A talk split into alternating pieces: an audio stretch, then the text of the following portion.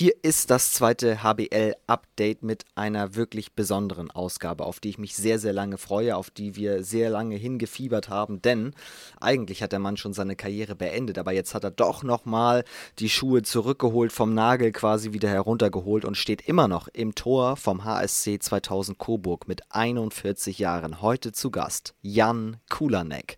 Mein Name ist Finn Ole Martins. Kurz vorm Jetzt geht's los. Viel Spaß.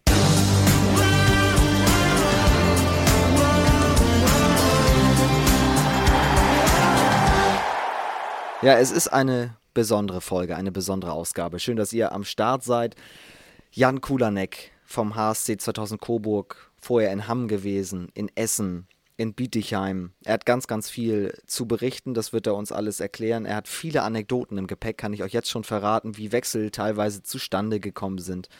Ein sehr cooler Typ einfach. So, ja, so muss man es tatsächlich sagen, der immer auf den Sport zwar fokussiert ist, aber das werden wir auch raushören, der Spaß darf nie zu kurz kommen. Und deswegen würde ich mich freuen, wenn wir euch mitnehmen auf die Zeitreise des Jan Kulanek, der im Sommer in Coburg verabschiedet wurde. Da war nur noch nicht so ganz klar, geht jetzt die Karriere zu Ende oder macht er als Torwarttrainer weiter, wechselt er vielleicht doch nochmal nach seinem Urlaub, seinem wohlverdienten Sommerurlaub dann irgendwo hin. Aber auf jeden Fall war die Zeit in Coburg nach sieben Jahren beendet, bis dann Christian van der Merwe, der neue Keeper von Coburg, eine Hiobsbotschaft bekam, er muss am Ellenbogen wieder operiert werden und fällt jetzt erst einmal längere Zeit aus. Und dann hat Jan Gore angerufen bei Jan Kulanek und hat gesagt, willst du nicht doch nochmal? Und er hat sofort gesagt, ja, ich komme. Und genau die gleiche Antwort hat er uns gegeben, als wir angefragt haben für diesen Podcast. Darüber habe ich mich sehr gefreut. Jetzt gehen wir rein. Ich habe ein paar Fragen von euch bekommen über Instagram, die werde ich ihm natürlich stellen. Vor allem die Frage, wie macht er das eigentlich so lange Zeit, jetzt immer noch mit 41 im Tor zu stehen? Ja, nicht nur als Backup. Also er steht ja wirklich im Tor, hat viele Paraden, überzeugt sportlich. Und mit Coburg läuft es ja auch. Aktuell Fünfter, vor der Länderspielpause zuletzt drei Siege am Stück. Es läuft in Coburg und jetzt läuft hier dieser Podcast. Ihr werdet es hören, ich bin von der Stimme her tatsächlich ein bisschen erkältet, ein bisschen angeschlagen, aber es geht ja um Jan Kulanek. Ich hoffe, das hat keinen Einfluss auf die Folge. Jetzt gehen wir rein und in der Pause kann ich euch schon mal sagen, in der Mitte des Podcasts, da habt ihr die Chance, einen weiteren fantastischen Torhüter zu treffen. Henning Fritz könnt ihr persönlich nächstes Jahr beim Rewe-Final vortreffen. Wie das geht, in der Mitte dieses Podcasts hört ihr das Ganze. Jetzt aber rein in die Folge mit Jan Kulanek. Hallo Jan. Hallo, grüße dich. Wo bist du? Ja, ich bin im Lovosice jetzt, in Tschechei, bei meiner Familie bis Wochenende, wenn es wenn's, äh, wenn's die Möglichkeit sich ergibt, dann immer zu meiner Familie nach Tschechei. Weil die wohnen in Tschechei, die sind in Tschechei auch geblieben jetzt, nach der letzten Saison jetzt. Und ja, deswegen, ich muss immer dazwischen pendeln, immer wenn es wenn's Wochenende frei ist, dann fahre ich immer gerne nach Hause. Wie weit ist das? 330 hm, Kilometer also geht. Das ist nicht weit, weil ich wohne direkt hinter dem Grenzen. Dann, wenn du Richtung Dresden, Prag fährst, Autobahn, dann genau dazwischen, nicht weit. Und war das immer so oder jetzt tatsächlich erst seit dieser Saison? Wir sind, wir sind ganze, ganze, ganze 17 in Deutschland zusammengeworden. Außer erste Jahr, glaube ich. Erste Jahr bin ich alleine nach Deutschland gekommen. Aber sonst sind wir immer, immer zusammen geworden als Familie und, und natürlich nach dieser letzten Saison, nach der Verabschiedung und, und dann sind wir nach, nach Tschechei gezogen und die sind aber dort auch geblieben wegen Schule und weil meine Tochter hat sich schon in der Schule angemeldet und die hat jetzt sechste Klasse wieder angefangen und deswegen hat das keinen Sinn gemacht, wieder, wieder alles umzumelden. Ist das auch deine Heimat? Ja, genau, das ist meine Heimatstadt, genau. Es kommen viele berühmte, äh, bekannte auch Handballer aus, sitze auch Peter Hase, Laji Schuma damals und anderen auch, ja, die in Deutschland gespielt haben, also bekannte Stadt, was Handball betrifft. Einer ist sogar Bürgermeister, oder? Ja, der ist jetzt Zweiter, zweiter Bürgermeister. Aber obwohl die Wahlen jetzt ein bisschen in die Hose jetzt gegangen, weil die, die, werden sehr wahrscheinlich jetzt äh, das nicht mehr, nicht mehr, nicht mehr schaffen, dass, dass die Funktion wieder zu bestätigen oder wie sagt man das? Es wird sich sehr wahrscheinlich was wechseln jetzt auf Rathaus. Das muss man sehen erst. Stimmt, Kielce ist der Ort, wo, wo ein Handballer auch erster Bürgermeister ist. Okay, ja, okay. Das wusste ich natürlich nicht. Der hat beim Flensburg, glaube ich, gespielt sogar. Bogdan Venter. Ah ja, okay. Hm? So, aber darum soll es gar nicht gehen. Er ist jetzt aktuell Bürgermeister da. Super. Hm? Das wusste ich nicht. Kann, kannst du dir sowas auch vorstellen? Könnte Jan Kulanek auch Politiker werden? das ist nichts für mich. Oder nicht in diesem Moment wahrscheinlich dann, als Politiker. Man soll niemals nie sagen. Genau, so ist das. da hast du recht. Lass uns heute mal deinen Lebensweg so ein bisschen abgehen, wo du, wo du genau herkommst. Also, wir haben letzte Woche hier schon drüber gesprochen, oh, das muss ich dir einmal vorspielen.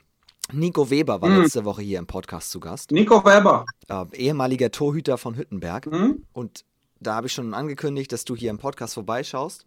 Und da hat er das hier gesagt. Kulanek, ja, eigentlich der gefürchtete Mann in der zweiten Liga. In der ersten Liga konnte er nie so richtig angreifen, aber in der zweiten Liga hat er eigentlich regelmäßig mit seiner unfassbar ruhigen äh, Busfahrermentalität äh, die Werfer ja zur Verzweiflung gebracht. Haben manchmal zwei Sekunden vorher in der Ecke gestanden und du hast hinten in der Hütte gestanden, hast gesagt, das kann doch nicht euer Ernst sein, dass ihr jetzt da wirklich wie nach einem Bilderbuch videomäßig wieder in die Ecke reinwerft. Okay, danke Nico dafür. Da, da kann man streiten darüber, aber ne, leider, leider ist das auch so. Ne? Bist du wirklich so ruhig? Na, ja, ich, ich kann es mir so beschreiben, ja. Im Privatleben auf jeden Fall.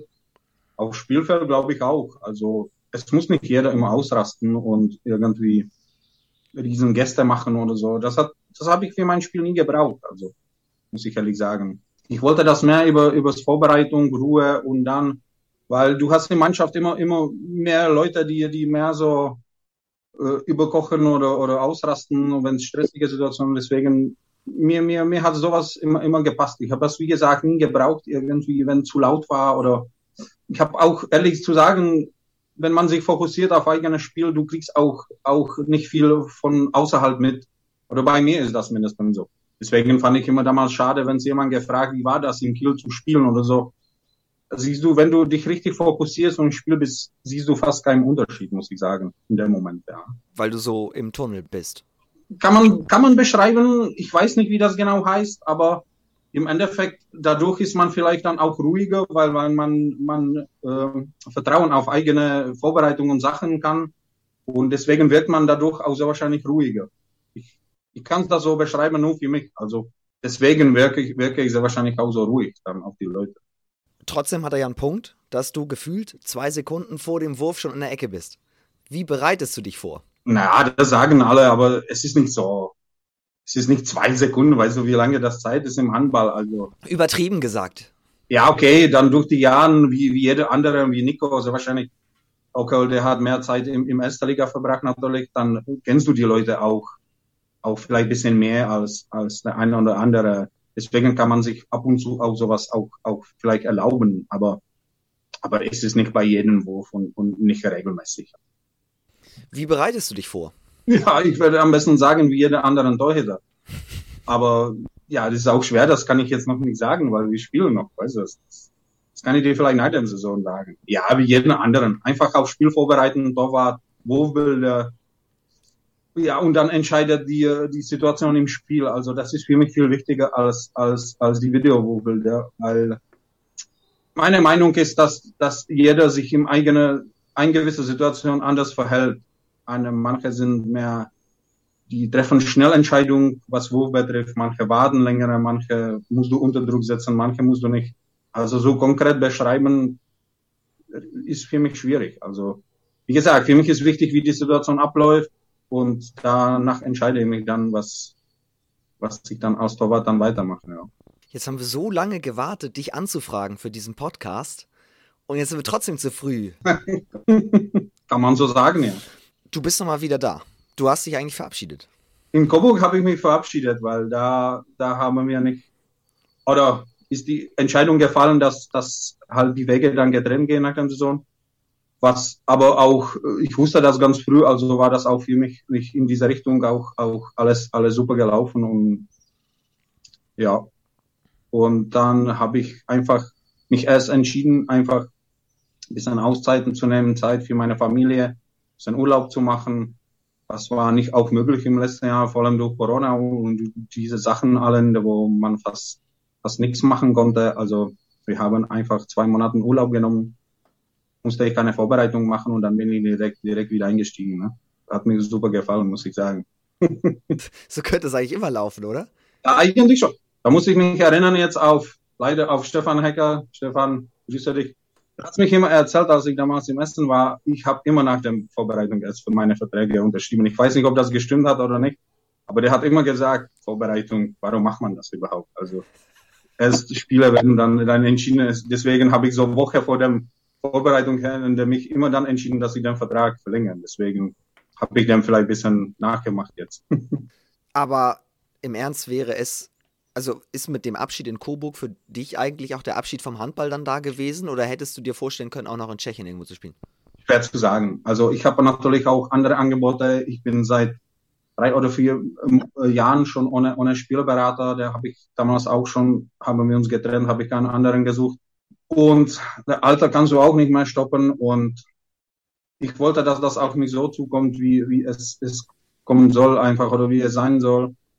Und genauso ist das auch passiert. Also ich konnte mich auch vorstellen, im, im anderen Bereich überzugehen, aber ich wusste noch nicht konkret, was ich, was ich genau machen will. Also und genauso hat sich auch entwickelt. Vielleicht klingt komisch für jemanden, weil man muss immer was geplant haben und, und, und, und für sich schon was vorbereiten oder aber wie gesagt, ich habe, ich wollte damals vor, als ich, bevor ich mit Handball angefangen habe, wollte ich auch Hochschule studieren wurde mich auch zugesprochen, aber dann hat das gar nicht geklappt und nicht, nicht wegen mir, aber wegen Zeit.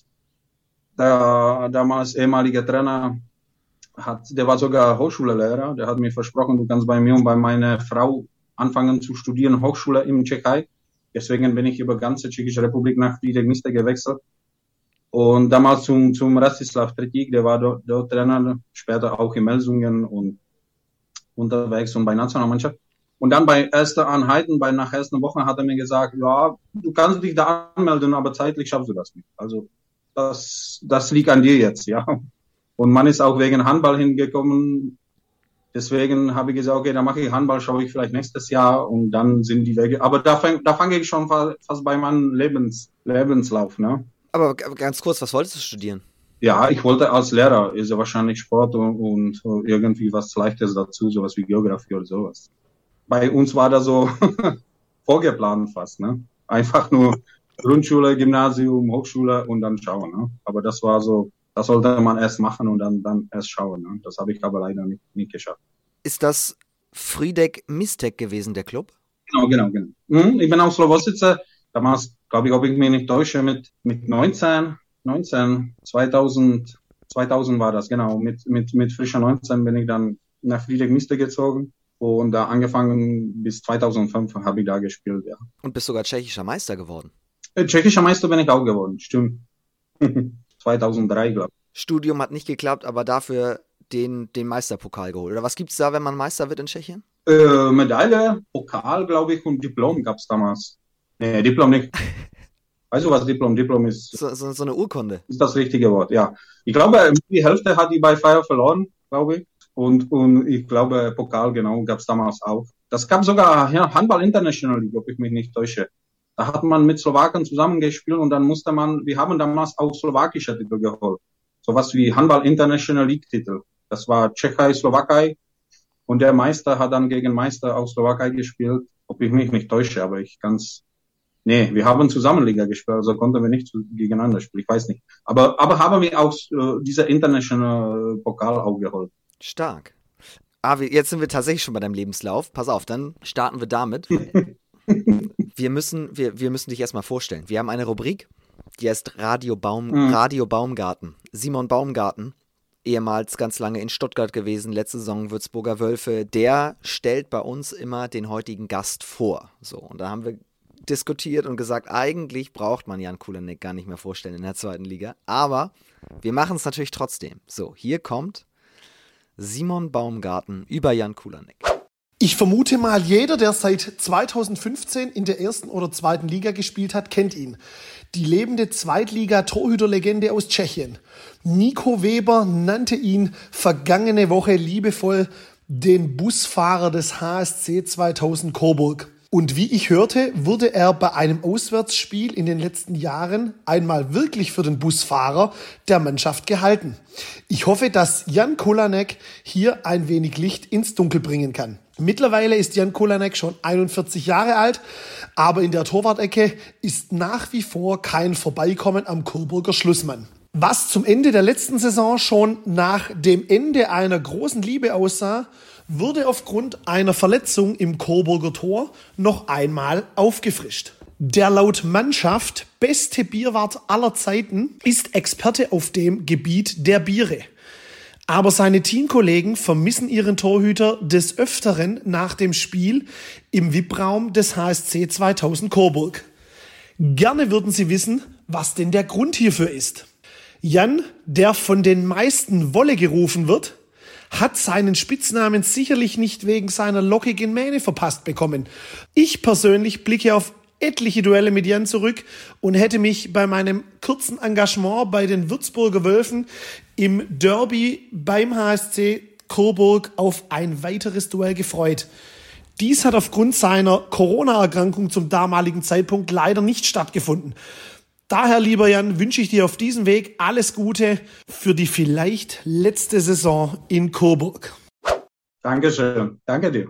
Uh, da sind viele Punkte, die wir abarbeiten müssen. also da am besten finde ich die Geschichte mit dem Busfahrer. W wann warst du Busfahrer? Wer hat dich dafür gehalten? Ja, klar, nee, ich, aber das ist mir aber auch, auch konkret passiert. Ich glaube, das war damals im, im Essenzeiten bei Tusem Essen, weil damals habe ich, habe ich, habe ich noch geraucht, da gebe ich zu. Und habe ich äh, bei dem Bus geraucht und äh, ich glaube, ob ich mich nicht täusche, das war in Metzingen, bei, bei dieser Pinkhalle oder die da, da Frauen aus Metzingen da spielen. Und stand ich neben dem Bus und dann ist auch Hallmeister auf mich zugekommen, ob ich den Bus dann aber umparken kann, wenn ich mit dem Rauchen fertig bin, weil der stellt da jemanden bei dem Einfahrt. Da habe ich gesagt, natürlich mache ich das gerne als Busfahrer, also ist kein Thema, ich, ich kriege das hin. Da musste ich dann schnell die Busfahrer holen und die haben das natürlich umgeparkt. Dummerweise, wenn das jemandem passiert, behält sich für sich. Ne? Ich bin direkt in die Kabine gelaufen, habe ich allem erzählt, was mir passiert ist. Und seitdem habe ich, habe ich so für mich, dann habe ich immer bei neuen Vereinen diese Geschichte immer erzählt und, und bla bla bla bla. Und deswegen hat man, hat man mich in Coburg, habe ich auch mich angehört, gesagt, also als Busfahrer, als dritter Busfahrer kannst du mich logisch, äh, kannst du mich ruhig anmelden bei dem langen Busfahrten oder so, das kann ich ruhig erledigen, also ist kein Problem. Busfahrer Wolle. kann man auch so sagen, ja. wie, wie kommt das? Warum Wolle? Warum Wolle? Weil das war wieder Essenzeiten und das war das war äh, äh, diese nach dem Insolvenz, diese erste Liga-Jahr, als Fabian Böhm damals gekommen ist und mit Hannes Lind habe ich ihm am, in meine, einer Mannschaft zusammengespielt und mit Pavel Prokopec, der Tscheche, der jetzt äh, Trainer bei, äh, Co-Trainer bei Hagen ist. Und wir haben uns nach dem Training ausnahmsweise bei einem Bier trinken, bei einem Bier trinken, haben wir uns tschechisch unterhalten viel. Und ja, okay, in tschechischer Sprache sagt man viel ein Wort, das ist ein bisschen die gehandligeres Wort und das heißt Wolle. Die Wolle und das ist wie, ja, das kann man sich vorstellen, was das so ungefähr heißt. Es ist nichts Schlimmeres, aber auch nichts, einfach so ein Wort, der man ausspricht, wenn man sich lange unterhält und mit mit was nicht einverstanden ist und so und streitet ein bisschen. Deswegen. Und, und Hannes und Fabi, die haben ständig, ey, wolle ich Herren und wolle, wolle, wolle, dann bist du für uns wolle. Dann habe ich gesagt, wenn ihr das so wollt, dann, dann bin ich halt wolle. Wow, und, und deswegen bin ich zum, zum Spitzname Wolle, dann hat der mir den Stempel da gegeben. Tusum Essen, äh, bist du 2018 gekommen? Wir können ja mal deine ganzen Station durchgehen, weil du hast ja einiges, einiges gesehen. War aber nicht deine erste Station. Deine erste Station war ja Hamm 2005. Mhm. Mhm. Nach Essen kam noch Bietigheim und seit 2015 dann, dann Coburg. Wie kam das überhaupt, dass du nach Deutschland gekommen bist? Wie kam das mit Hamm damals 2005 zustande? Genau, genau. Das war auch äh, richtig interessante Geschichte, muss ich sagen. Weil nach dem Titel in Tschechei 2003 mit, mit Friedrich Mistek äh, haben wir noch eine Saison gespielt und dann äh, Anfang Saison 2005 äh, haben wir angefangen zu spielen, aber da hat man schon gemerkt, dass bei dem Verein so ein bisschen Geld knapper wird und und die haben quasi dann nächstes Jahr 2006 äh, war das März, glaube ich, die mussten leider nicht Insolvenz anmelden, aber die waren nicht in der Lage, einfach Gehälter und, und alles erfüllen, was die, was die versprochen haben. Und äh, die haben uns nur gebeten, die Saison zu Ende spielen dass die dann, dass man dann weitermachen kann und, und so dann, das war quasi so Insolvenz, aber nicht offiziell, glaube ich. Das hat, war nur Absprache zwischen Spieler und, und dem Verein. Und in der Zeit, äh, als klar war, dass das nächste Saison dann halt äh, nicht so wirklich weitergeht, dann hat sich damals ehemaliger Torhüter Milos Slabi, der in Balingen gespielt hat, und der kannte eine, eine, einen Berater damals aus Deutschland. Und der hat mich, glaube ich, Anfang, äh, Anfang März 2006 einfach nur so angerufen und hatte mir gesagt, äh, Jan, ich habe für dich einen Vertrag, ich schicke dir das per E-Mail. Und wenn du damit einverstanden bist, dann unterschreib einfach nur und komm zum Vorbereitung. Und glaube ich so, ja, Milos, das klingt super. Aber was heißt das jetzt? Äh, wo ist das? Wie heißt dieser Verein? Ich schicke dir das per E-Mail. Dann habe ich E-Mail aufgemacht und da stand einfach Arbeitsvertrag für mich. Schon vorbereitet. Nee, nee, nee, E-Mail, das war Fax. Fax. Der hat das gefaxt damals. Fax. Und ich wollte das gar nicht glauben, deswegen habe ich ihm angerufen und, und wollte irgendwie vorbeifahren auch oder die Leute mindestens treffen, weil da stand echt, unterschreiben, ab 1.7. für ein Jahr Arbeitsvertrag mit äh, Gehalt, alles, da stand da schon und war das unterschrieben von ihm. Und ich sollte nun entgegen äh, unterschreiben und zurückschicken. Und dann zum Vorbereitung kommen. Dann hat's mir das irgendwie nicht gepasst und dann, ich bin bis heute, wusste ich gar nicht, wer mir so, wer das mir so gut verkauft hat eigentlich, weil Milos hat das nie gemacht. Ihm hat nur Ham kontaktiert. Der hat, der war einfach nur eingestellt, mir das weiterzuleiten aber auf der richtige Name, wer das irgendwie verursacht hat, ob, ob Kai Rottenbieler damals mit Franz Dressel. Genau, hätte ich jetzt auch gesagt. Vielleicht schon, aber und deswegen ist das so zustande gekommen. Ne? Ich habe einfach nur einen Vertrag angeboten, ohne Probetraining, ohne hinzufahren, einfach ist mir direkt zugekommen. Und dem habe ich dann später, als ich, als ich nach Hamm gefahren bin, weil dann damals Papa, mein Vater hat als Bürgermeister gearbeitet, dann haben wir dort angerufen, und sind wir trotzdem dort hingefahren, einfach nur sich umzuschauen, ob mich jemand nicht quasi so verarschen will oder so, sage ich so, weil damals war das nicht so selbstverständlich, diesen Weg. Ne? Dann sind wir hingefahren, dann zurück, dann haben wir das unterschrieben und so bin ich nach Hamm gekommen eigentlich. 2005. Äh, ein Jahr verwechselt. Ich habe gesagt, äh, März 2006, das war März 2005, ja. Und da war Kai Rotenpieler auch schon Trainer von Hamm. Der war ja immer Trainer von Hamm war noch Spielertrainer. Ich habe den als Spielertrainer noch erlebt. Ach. Der war ein Jahr Spielertrainer.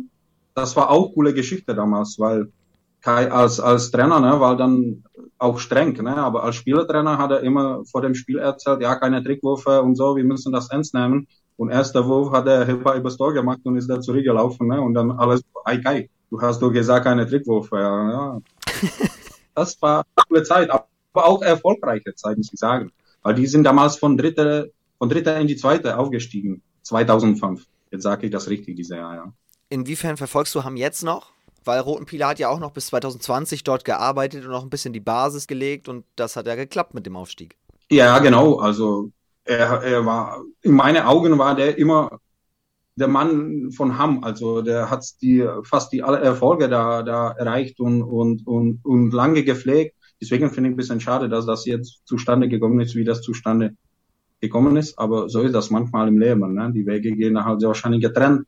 Auch nicht so, wie man sich das vorstellt oder wünscht, aber so ist das halt mal im Leben. Ne? Aber ich habe das verfolgt. Ich verfolge eigentlich so ein bisschen alle, alle meine Vereine. Entweder spiele ich gegen die in zweiter Liga oder oder oder gucken mir das halt gerne an, immer, wenn was ist oder wenn die was schreiben und so. Nicht natürlich regelmäßig, nicht jeden Tag oder so, aber ab und zu bin ich informiert dann auch. Hm? Aber einen Einschub mal ganz kurz. Hast du gerade gesagt, dein Papa war Bürgermeister? War Bürgermeister, ja, ja, zwölf Jahren. Immer sitze. Aber dann wäre es mit der Politik doch nicht so weit weg. Nee, nee, nee, ist nicht weit weg, ja. Stark.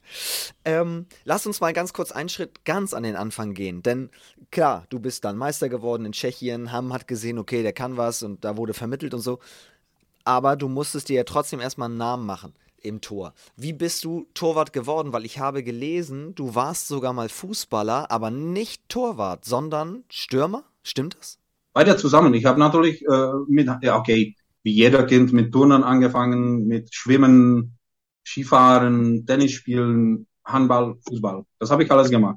Aber damals äh, Fußball war mehr so, ja, okay, die haben Fußball gespielt. Aber ich habe mit Handball angefangen und und als Junge haben wir in der Schule immer so, wie, wie das heutige Zeit dann ist für die Kinder, dass halt die Spieler gehen und, und machen die für die Kinder, dass sie sich bewegen und sowas. Das hat man, das hat auch meine Meinung damals Papa gemacht, auch bei den Schulen als ehemaliger Handballer. Deswegen bin ich immer mit ihm viele Sportbereiche durchgegangen, die man durchgehen konnte. Also. Und bin ich natürlich bei Handball gelandet und Handball ganze Zeit gemacht. Aber irgendwann habe ich die Kumpels aus der Klasse auch, die haben, das war auch Fußballer, und die haben auch manchmal gesagt, komm, wir brauchen Leute und hier ist wenig los und kommt zu uns. Und dann bin ich auch zum Training gegangen, aber habe gesagt, ich kann es maximal ein bis zwei Einheiten machen, wenn es überhaupt. Dann einfach nur vorbeikommen und dann schaue ich, wie das ist. Und Handball habe ich natürlich dabei gemacht oder Fußball habe ich parallel gemacht, weil Handball war für mich das wichtigste immer. Und äh, irgendwann ist das so, so auch entwickelt, dass auch sogar manche erste Liga-Vereine, was komisch jetzt klingt, ne? weil ja, die haben sich auch manchmal gemeldet und die fanden richtig interessant, dass ich ohne fast ohne Fußballtraining, äh, ich war damals Torschütze sogar vorne, deswegen die fanden das als Material richtig interessant und die wollten mich sogar auch so Jugend, äh, nicht Profivertrag, aber so ein bisschen schon in die Bereiche so, so schon vorliegen und anbieten. Und damals haben wir schon mit Papa schon gesagt, okay, da müssen wir das jetzt trennen, weil das äh, verlangt schon dann, dann ein bisschen mehr und dann bin ich bei Handball geblieben, weil ich war bei U16, bei uns war U16, 19 und 21 Nationalmannschaft. Als Captain auch, auch war für mich wichtiger, weil ich war aus Kapitän, Captain, wie sagt man das, Captain? Und in Nationalmannschaft und dann habe ich mir gesagt, okay, dann bleibe ich nur bei Handball. Und deswegen bin ich mich dann von der Fußballkarriere auch getrennt. Aber ja das hilft dir, habe ich mir sagen lassen, immer noch beim Aufwärmspiel, ne? Bei Jung gegen Alt im Fußball. Ja, aber jetzt, jetzt nicht mehr. Also, das, das, äh, als ich noch nach Coburg kam, 2000, 2015, und zwei, drei Jahre war ich vorne mit Florian Bilek natürlich äh, der beste Torschütze. Das, da, da weiß der Flo auch, da, da meckert er, da sagt er nichts. Aber dann hat er gesagt, weil das kann nicht sein. Und seitdem bin ich im Tor. Also jetzt mit Toren schießen, also im Training gibt's nichts mehr. Aber aber die alle, die mit mir die Karriere durchgegangen sind, mit mir gespielt haben, die wissen ganz genau, worüber ich rede jetzt. Und da hat, hat Bier gesagt, das kann nicht sein, du musst jetzt wieder ins Tor gehen. Aber der, der, der hat seine natürlich, äh, ja, ihm, ihm habe ich äh, die ganze Menge Toren dann weggenommen ne, im Training. Und, und ja, da kannst du ihn bei Podcast fragen oder du hast ihn bestimmt schon gehabt. Ja. Das kann er jetzt nicht, nicht, nicht bestätigen und damit war der nicht einverstanden so richtig. Ne? Natürlich, natürlich im Guten gemeint. Äh, na klar, na klar. Und ich glaube, danach im Coburg die Tradition, ich glaube, wir haben drei Jahre bei Monatsabrechnung gegen den Jungen nie verloren oder, oder sogar längere Zeit. Also da, ja. Genau, das muss man, das muss man wahrscheinlich dazu sagen. Ne? Bilek und du, ihr wart dann in einem Team, oder? Naja, es bietet sich an, ne? Ist auch knapp 40, ne? Schon oder wie alt ist er? immer, hey, der 50-Jährige ist wieder gekommen, deswegen muss ich ein bisschen zurückschießen. Er, er, hat tatsächlich, weil du sagst, auf ihn ist immer Verlass, er hat mir eine Frage für dich mitgegeben, die ich einmal stellen soll für ihn. Mhm. Er fragt, wie viele Minuten eines normalen Trainings trainierst du eigentlich mit? Ja, das ist genau Florian Bielik, was soll ich dazu sagen? Äh, das, bei ihm hängt immer diese, diese, diese Torschütze, äh, diese Fußballkrone, ne, die ich ihm äh, genommen habe damals. Und bei ihm hängt das, das sieht man bei den Fragen. Also ah, okay, ja. klar trainiere ich ganze Zeit mit und dann sogar noch extra. Also er weiß das ganz genau. Deswegen, deswegen bereitet so dumme Fragen vor. Also, ob ich noch traini mittrainiere, ob ich, ob ich nur, nur dabei bin oder so. Das, das stellt er mich stimme, ständig immer vor, solche Fragen. Ich verstehe das nicht. Also, das, das, das ist genau Florian Wille. Liebe Grüße, liebe Grüße an dieser Stelle. Wem hat denn der junge Jan Kulanek damals, der sowohl Handball als auch Fußball gespielt hat, so ein bisschen nachgeeifert? Hattest du Handballer oder auch, auch Fußballer, die du toll fandst, die du vielleicht so ein bisschen als Vorbild genommen hast? Ich tue mir da ein bisschen schwer, weil äh, beim, also, also Martin Galler kennt jeder, das tschechische Torwart. Der war nur drei Jahre oder vier Jahre älter als ich, glaube ich. Aber wenn man den verfolgt hat und, und gesehen hat, dann später natürlich. Ich, ich kann es mir nicht erinnern als ganz Jungen. Weil wenn ich, als ich ganz Jungen war, ich kann es mir noch erinnern, auf ein Nationalmannschaftsspiel, wo haben die Tschechen gespielt mit Barda und so, weil früher hat man nicht alles übertragen. Also alle Spiele oder, oder Ligaspiele gab's nicht. So jemanden richtig im Fernseher zu verfolgen, da musste man schon Europameisterschaft spielen als, als tschechische Nationalmannschaft oder so Und ich kann es mir erst so erinnern auf, auf 1990, diese, diese Finale Schweden und Russland im, im Prag, glaube ich, war das. Auf das erinnere ich mich und, und ein Jahr früher auf tschechische Nationalmannschaft. Aber so richtig Vorbild, weil wie gesagt, du hast, du hast nur ein Spiel gesehen oder, oder maximal zwei Spiele, aber so wie heute, dass du einschalten kannst und die ganze Runde sich durchschauen kannst, das, die Möglichkeit gab es damals nicht. Wir haben nur draußen gespielt und so und Fernseher hat man kaum gescha geschaut. Also da musste man entweder live dabei sein oder im, im, im, im, im Lovosice dann halt die, aber, aber als ganz Junge kann ich mich nicht erinnern, muss ich ehrlich sagen, auf richtige Vorbilder. Und dann sage ich mir, Martin Galler, aber der hat mich auch selber verfolgt, weil das war auch mein Gegner. Und er ist von meinem Gegner auch zu meinem Vorbild. Nicht von Still, von Spielen, aber allgemein, wie der, wie der das gemacht hat, das hat mich schon beeindruckt. Und wen verfolgst du heute? Ja, ich verfolge Handball allgemein. Also das jetzt jetzt will ich gar nicht sagen, dass ich ich blicke mehr Richtung nach zurück. Dann die Leute, mit denen ich gespielt habe, das freut mich, wenn die sich entwickeln und ehemalige Mitspieler und, äh, und ganz jungen Leute vielleicht. Aber aber so so, dass ich sage jetzt, ich habe Vorbild und dem verfolge ich, das das habe ich nicht mehr. Mir macht Spaß und, und freut mich richtig, wenn die ehemaligen Spieler sich gut entwickeln. Vielleicht hat man auch bisschen was dazu beigetragen, kann man sich immer zur Frage stellen. Ne? wir, können das ja mal an einem Beispiel machen. Was sagst du denn zu Olli Krechel? Was sage ich zum Olli Krechel? Also Olli fand ich richtig interessant mit seinem Engagement und wie der da das Handball gelebt hat, wie der äh, das war genau genau mein, mein Gegenteil. Also der, der hat diese diese Show zum Handball gebraucht für seine Leistungen, wie wie wie Silvio Heinevetter damals zum Beispiel weil jetzt hat er sich auch sehr wahrscheinlich ein bisschen beruhigt auch.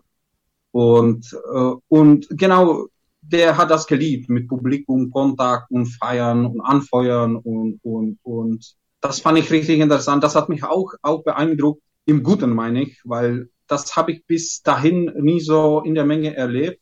Deswegen hat uns das auch so gut zusammen funktioniert, meine Meinung nach, weil wir so unterschiedlich waren. Ihr habt wann zusammen gespielt, als du nach Coburg kamst, oder? Ja, ja, genau. 2005, 15, 15. Das war 2015, als ich nach Kobo kam, dann haben wir, ob ich mich nicht täusche, zwei Jahre zusammengespielt. Ja. Und ich habe gelesen in der, in der Vorbereitung auf heute, du hast äh, gesagt, das war der verrückteste mit, von denen, mit denen ich zusammengespielt habe. Ja, kann ich so sagen. Und, und es war auch so. Aber im Guten verrückteste, weil das ist schwer zu beschreiben. Das muss man, das muss man sehen und erleben, wie der, wie der Tick bei Handball oder, oder früher war das. Äh, jeder beruhigt sich sehr wahrscheinlich mit der Zeit und ist dann nicht mehr so wie früher. Aber damals war schon, schon beeindruckend. Ich habe ihm das mal geschickt und habe gesagt, was sagst du dazu, was der Jan über dich sagt? Hier kommt die Reaktion von Oliver Krechel. Hi Wolle. Nachdem du deine Schuhe ja schon an den Nagel gehangen hast, äh, freut es mich auf jeden Fall, äh, dass du relativ schnell den Weg wieder nach Coburg gefunden hast und die gegnerischen Spieler zur Verzweiflung äh, treibst. Ähm, ja, ich weiß noch, äh, wie du damals in, in Coburg ankamst. Äh, ich habe dir ziemlich am Anfang äh, beim Umzug geholfen mit ein paar anderen Jungs aus der Mannschaft und man hat relativ schnell gemerkt, dass du ein ganz entspannter Typ bist. Alles lief wirklich ganz, ganz ruhig ab. Macken in den Möbeln ist egal, macht euch keine Gedanken. Ähm, ja, war auch der, der erste Umzug, auf dem ich war, wo es erst äh, ein paar Bier gab und äh, dann die Sachen getragen wurden. Ähm, ja, war es also direkt sympathisch und äh, und mir wurde gerade zugetragen, äh, dass du mich für den verrücktesten deiner Torwartkollegen hältst.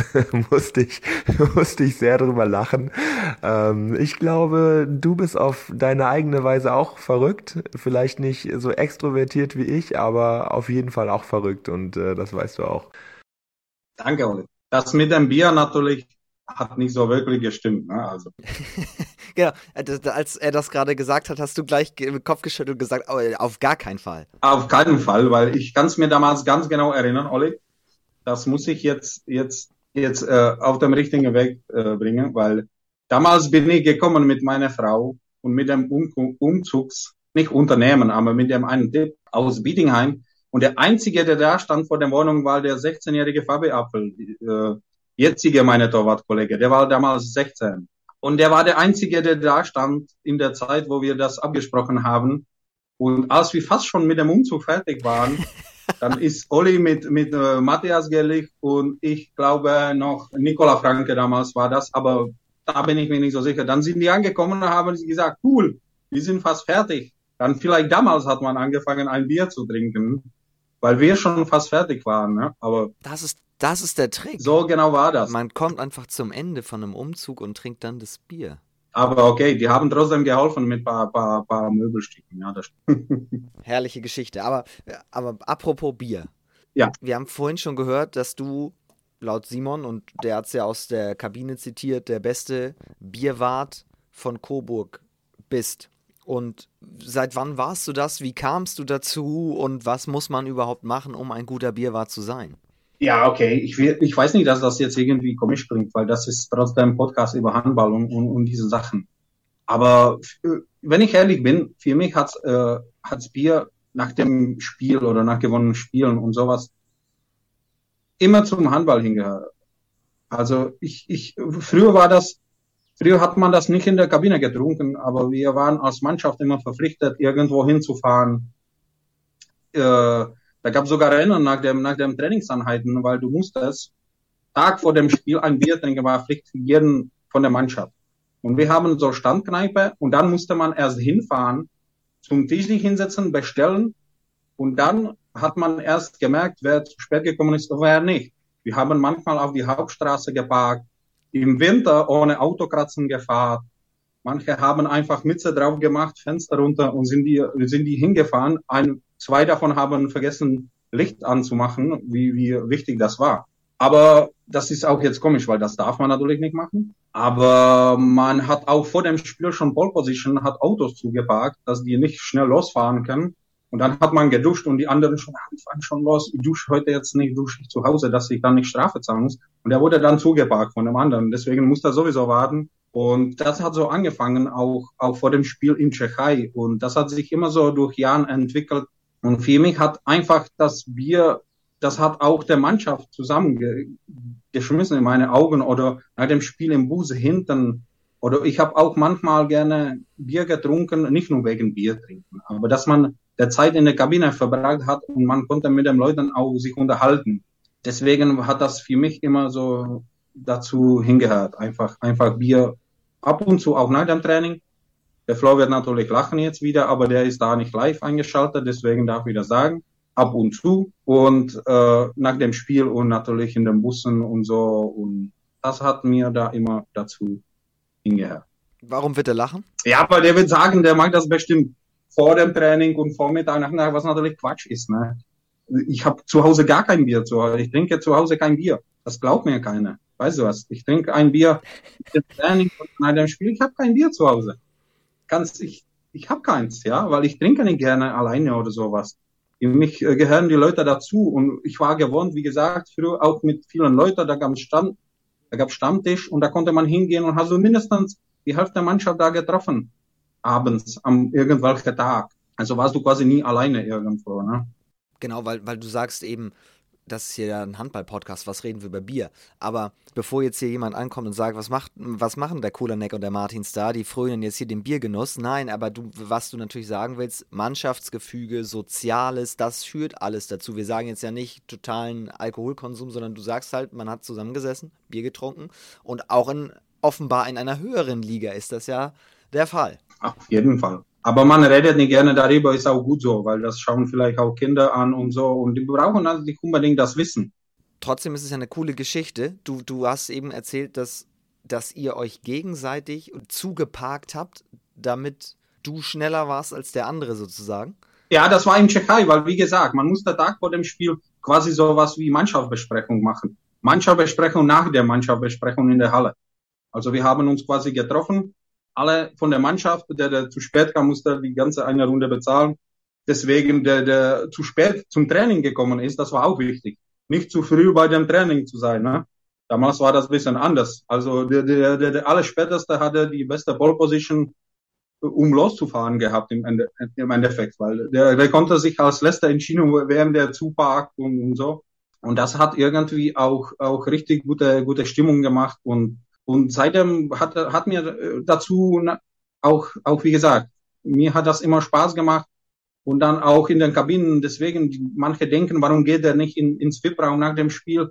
Aber ich sitze gerne mit dem, mit dem, mit dem ehemaligen Spiel, weil ich finde auch viele, die du kennst jetzt seit dem Jahren und quatsch so gerne, weil ich bin kein, kein Typ, der gerne über, über, ich weiß nicht, Instagram oder sowas, das weiß jeder, der mich kennt, dass ich das heute angeschaltet habe, das war schon ein Wunder für mich, dass ich das hinbekommen habe. Und Mit dem Podcast hier jetzt? Ja, Podcast, ja, das war, das war ganz knapp. Und nein, natürlich Spaß, aber, aber ich treffe lieber gerne persönlich und quatsche mit den Leuten und deswegen ist das, gehört das für mich so hin. Das habe ich aber genauso im, im Hamm so gemacht, genauso im Essen, genauso im Bietingheim. Es ist leider ein bisschen nicht so, wie es sein soll, aber bei mir war das immer so. Du hast in dem äh, Interview, das ich gelesen habe, aber auch gesagt, dieses Zusammensitzen in der Kabine und so weiter, das hat sich ganz schön verändert aufgrund beispielsweise der Handys heutzutage, aufgrund der Gesellschaft heutzutage. Du hast ja wahrscheinlich das Interview gelesen, wo der mich das. Äh Fränkischer Tag war das, Fränkischer Tag. Ja, genau, aber da wird der Andi Schroeder sehr wahrscheinlich äh, jetzt lachen. Äh, der hat es mir falsch verstanden. Aber weil ich habe so, ich wollte so sagen, die Zeiten sind heute ein bisschen anders geworden, weil die Leute auch durch viele neuen Ernährungsberater und, und diese Sachen, die auf die Leute zukommen und Handy und Internet und viele gerne schauen. Aber der hat das so geschrieben, weil die Leute nur mit Handy sitzen. Und das habe ich so nie gemeint. Es, es sitzt keine nur mit Handy. Aber im Großteil die Leute nach dem Training schauen, was, was auf dem Handy passiert ist und was die andere. Und das, das ist nicht so mein Ding, weißt du was? Ich, ich, ich, ich mache Trainingsende, dann, dann, dann will ich mich ausruhen, will ich, will ich auch vielleicht manchmal nach dem Spiel auch über Handball reden oder vor dem Spiel. Und deswegen, ich habe es mir immer gedacht, diese Zeit, der man sich dafür nimmt, dann verbindet man auch viele wichtige Sachen damit.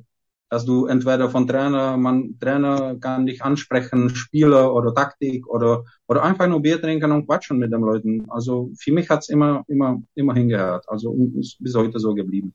So bin ich halt. Dann eine letzte Frage dazu. Bierwart bedeutet ja, dass du dafür sorgen musst, dass immer das Bier dann in der Kabine dabei ist. Oder was sind da deine Aufgaben? Ja, genau, das stimmt, ja. Aber das war für mich auch, auch easy, weil im Endeffekt habe ich das nicht, ich will nicht sagen, Flo wird sagen, ja, der hat das sich für sich vorbereitet immer, aber, aber es, ich wurde damals angesprochen, weil die haben leicht mitbekommen, dass ich damit ganz gute Erfahrung gehabt habe da in der Vergangenheit und deswegen haben mir, ich glaube, Flo war das, ja, der ist für alles zuständig, was, was mir in Coburg passiert ist und im Guten. Und äh, deswegen, der hat gesagt, dann mach, äh, kannst du dir vorstellen, dass du vielleicht als Bierwart hier unterwegs bist? Sagen wir noch, klar, warum nicht? Und im Endeffekt war das auch, auch gut, weil da haben wir immer ausreichend gehabt für uns und, und konnten wir auch gut quatschen. Und jetzt ist dein Nachfolger Viktor Glatthardt. Mhm. Wie macht der sich? Ja, der macht, der macht das auch gut, weil äh, ja, die Aufgabe ist nicht irgendwie die alles Schwierigste, ne? oder wie, wie die alle Aufgaben, die bei der Mannschaft einfach da vorkommen. Also einfach nur dafür sorgen, dass da, dass da immer was ist und, und dass die Leute angesprochen werden, da vielleicht was zu besorgen und, und dass der Kühlschrank, die wir jetzt schon in der Kabine haben, ne? früher haben wir keine Kühlschrank in der Kabine gehabt, jetzt jetzt hat man das hinbekommen, also muss man das nicht schleppen von verschiedenen Räumen und zusammenstellen. Und ich kann es mir noch erinnern, ganz früh im Hamm war das so, da hat jeder sein Getränk gehabt. Und du bist dann in Getränkeladen gelaufen, hast du, glaube ich, für 25 Euro eingekauft, weil eine hat Cola Light im Plastik, eine hat Cola normal im Glas sich vor, vor eine wollte 05, eine wollte 033, eine wollte Bier, eine wollte Radler, eine wollte das und Mezzomix und Karamals und also das fand ich übertrieben damals. Aber damals gab es auch kein Bierwart. Da, da wurde man nur angesprochen und er musste das einfach erledigen. Aber dafür hast du schon, schon, schon ein bisschen Zeit gebraucht, ne, um das alles zusammenzustellen. Ja. Das, fand ich, das fand ich witzig dann. ich wollte gerade sagen, also scheint sich das ja durch die Jahre immer gezogen zu haben. Also warst du das auch bei den anderen Stationen? Das hat sich in, in guter Richtung da entwickelt, dass vielleicht einer dazu zuständig ist und nicht hat jeder was zu sagen, was der sich wünscht und so gibt's ein gewisse, ein gewisse Getränke und heutige Zeiten auch, aber auch natürlich viele, viele Sportgetränke gibt's auch. Und was auch gut ist, ich finde das auch gut, damit haben wir die Frage des Trainers auch abgearbeitet. Brian Ankersen, liebe Grüße, hat nämlich gefragt, wie das so läuft mit dem Nachfolger, mit Viktor, mit Viktor Glatthardt.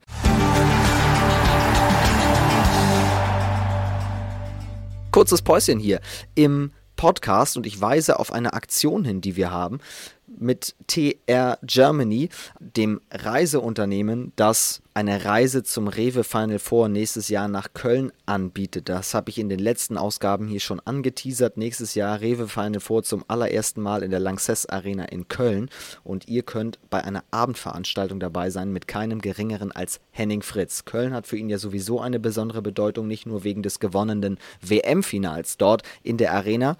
Ihr könnt ihn dort treffen. Er wird an einer Abendveranstaltung teilnehmen. Wir beide sprechen über das Rewe Final Four, aber auch über seine ganz besondere Karriere Karriere. Im Grunde so ein bisschen, was wir hier mit Jan Kulanik machen, nur halt live. Und ihr könnt dabei sein und ihr könnt eure Fragen an Henning Fritz stellen. Ich packe euch den Link zu tr-germany.com und den genauen Link, wie ihr zu dieser Reise kommt in dem Paket, ist nämlich, es sind die Tickets fürs Rewe Final Four, die Abendveranstaltung, das Hotel, also ein fantastisches Wochenende in Köln, das ist alles dabei. Ich packe euch den Link in die Show Notes und dann würde ich mich freuen, wenn wir uns nächstes Jahr in Köln beim Rewe Final Four sehen. Jetzt aber weiter zurück zu Jan Kulanek.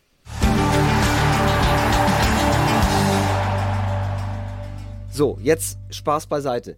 Wir waren in deiner Zeit in Tschechien, wir haben ein bisschen über deinen Wechsel nach Hamm gesprochen, dann ging es weiter zum Tusem nach Essen. Das war eine sehr aufwühlende Zeit, glaube ich, mit, mit äh, Aufstiegen in die, in die erste Liga, ging aber auch direkt wieder runter, dann irgendwann wieder der Aufstieg. Was ist so aus der Zeit geblieben? Ja, nur, nur das Beste. Also ich muss sagen, ich war, als ich nach Ham, äh, als ich nach äh, Essen gewechselt bin, das war nach meiner ersten und fast, fast letzten schweren Verletzung. Das war meine, meine Knieverletzung damals im, im Emsdetten und äh, der war 2008 im März und Ende 2008 war ich dann schon wieder fit und bereit zu spielen. Und damals, damals, das kann ich mich erinnern wie heute, als ich, als ich einsteigen wollte im Hamm ins Training und und jetzt muss ich auch vielleicht auch die zweite Seite von Kairotombila sagen, äh, der hat mich kaum informiert. Also äh, der hat mir irgendwann zum Ge Geschäftsstelle oder ins einen Raum gerufen und hat er mir gesagt, hey Jan, hm, ja, hm, hier wird ein bisschen schwierig und bla bla bla, äh, du hast heute 16 Uhr im Essen Training. Ne? Kannst du dir das vorstellen? Es ist 11 Uhr, schaffst du das? Dann habe ich gesagt, hm, na ja, okay, gerne, warum nicht? Dann bin ich ins Auto eingestiegen und dann bin ich äh, ganze halbe Jahr zwischen Hamm und, und Essen gependelt, da immer zum Spielen und Trainingsanheiten, weil natürlich mit Wohnung und ich habe es nur bis Saisonende äh, Vertrag gehabt deswegen, ich konnte auch keine Wohnung mieten oder irgendwo da übergehen, weil äh, mit Kündigung und, und neue Mietung hat es für ein halbes Jahr nicht viel Sinn gemacht, aber ich wusste davon nichts, aber war, war genau der richtige Schritt für mich, weil nach Verletzungen, ich bin quasi direkt in die erste Liga eingestiegen und damals war die Insolvenz, ich glaube, es war dritte, die dritte, die allerletzte, die bei Essen passiert ist, ob ich mich nicht täusche jetzt. Und ich konnte damals äh, richtig gut trainieren, damals noch mit Patrick Winczek und, und die Hälfte von der alten Mannschaft, sowas wie Jörg Lutzeberger, die waren noch dabei. Dann sind äh, zwei Slowaken und sechs Engländer, glaube ich, weil die Engländer haben sich damals wie Olympiaspiele im eigenen Land vorbereitet oder sollte in, in, in nächsten Jahren folgen. Und äh, dann hat die sind dazu gestoßen und so haben wir die erste Liga natürlich dann, wir konnten das nicht halten, natürlich die Liga, das war auch klar oder es war sogar schon klar, dass man absteigt ne, nach dem Insolvenz. Aber wir konnten ein halbes Jahr erste Liga spielen und das hat riesen Spaß gemacht und dann habe hab ich da, glaube ich, äh, zwei Jahres Vertrag unterschrieben und bin ich, bin ich im Essen geblieben, ja.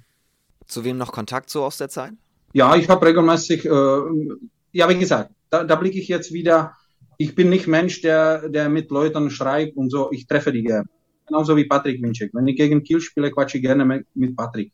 Wenn ich die Leute aus Vergangenheit treffe, aber ich habe nicht irgendwo 100 Leuten am Instagram oder Facebook oder sowas, weil das ich sowieso nicht habe. Und, und, und tausche ich mich nicht jeden Tag mit dem was aus. Also ich, ich, ich, ich treffe gerne Leute, quatsche ich dazu, trinke gerne ein Bier dazu. Aber, aber so Kontakt, dass ich regelmäßig mit jemandem telefoniere oder so, das mache ich nicht. Was ja schon besonders ist, dass du dann einfach so spontan bist, so flexibel bist und sagst, okay, dann gehe ich halt nach Essen. Hm, ja, okay, aber ich konnte natürlich äh, bleiben im Hamm, aber es hat nicht so viel Sinn gemacht, weil wenn der Verein sich so über mich, ohne mich entsch äh, schon entschieden hat, dann hast du keinen anderen Wahl. Und, und in meinen Augen, ich, ich habe das so im Leben immer, immer so gehabt, äh, das, was dir passiert, muss nicht das, das Schlimmste für dich sein. Also ich habe die Erfahrung immer gehabt, äh, okay, es kommt wieder was Neues und das kann vielleicht was Besseres sein. Das, das hat sich aber bei mir aber auch in der laufenden auch bestätigt. Das war auch die Nichtverlängerung zum Beispiel im Biedingheim, habe ich bis heute auch nicht verstanden. Aber hat, war gut dann, um, um nach, nach Coburg zu kommen. Also deswegen, ich habe das damals, äh, habe ich die Erfahrung noch nicht gehabt, aber vielleicht nach dem Insolvenz in Tschechei, wo Geld ausgegangen ist, auf einmal jemand gekommen und hat er mir direkt Vertrag quasi in die Hand gedrückt, dann war das auch gut im Endeffekt, dass die Gelder ausgegangen sind. Und vielleicht war auch gut, dass man mich nicht haben, weil damals habe ich mit Martin Zimmer gespielt, da waren wir ziemlich starke Torwart-Duo äh, für zweite Liga. Und dann war das auch gut, dass die Wege sich äh, vielleicht getrennt haben und ich konnte wieder wieder einen anderen Weg dann im Essen anfangen. Und für mich ist damals der Thorsten Friedrich von Essen, das war mehr so der Tausch, ne, nach dem Insolvenz, dass der, dass der quasi nach Hamm gegangen ist. Und, und und dann war kein Torwart mehr dann im, im Essen und das war für mich dann gut. Deswegen, was sollte ich sonst sagen? Ne? Natürlich hat das bisschen, ja, bisschen stressige Faktoren waren dabei, ne? weil du quasi war das immer noch 70 Kilometer, aber 70 Kilometer nach, nach Essen.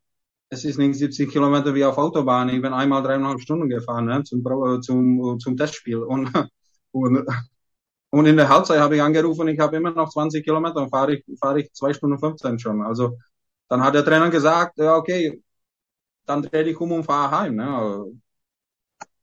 Aber manchmal hat es gut geklappt, weil dann haben die haben immer im Essen baut man immer was auf Autobahn. Ich weiß nicht, wie die das schaffen, aber immer wenn du hinfährst, gibt's irgendwo Baustelle.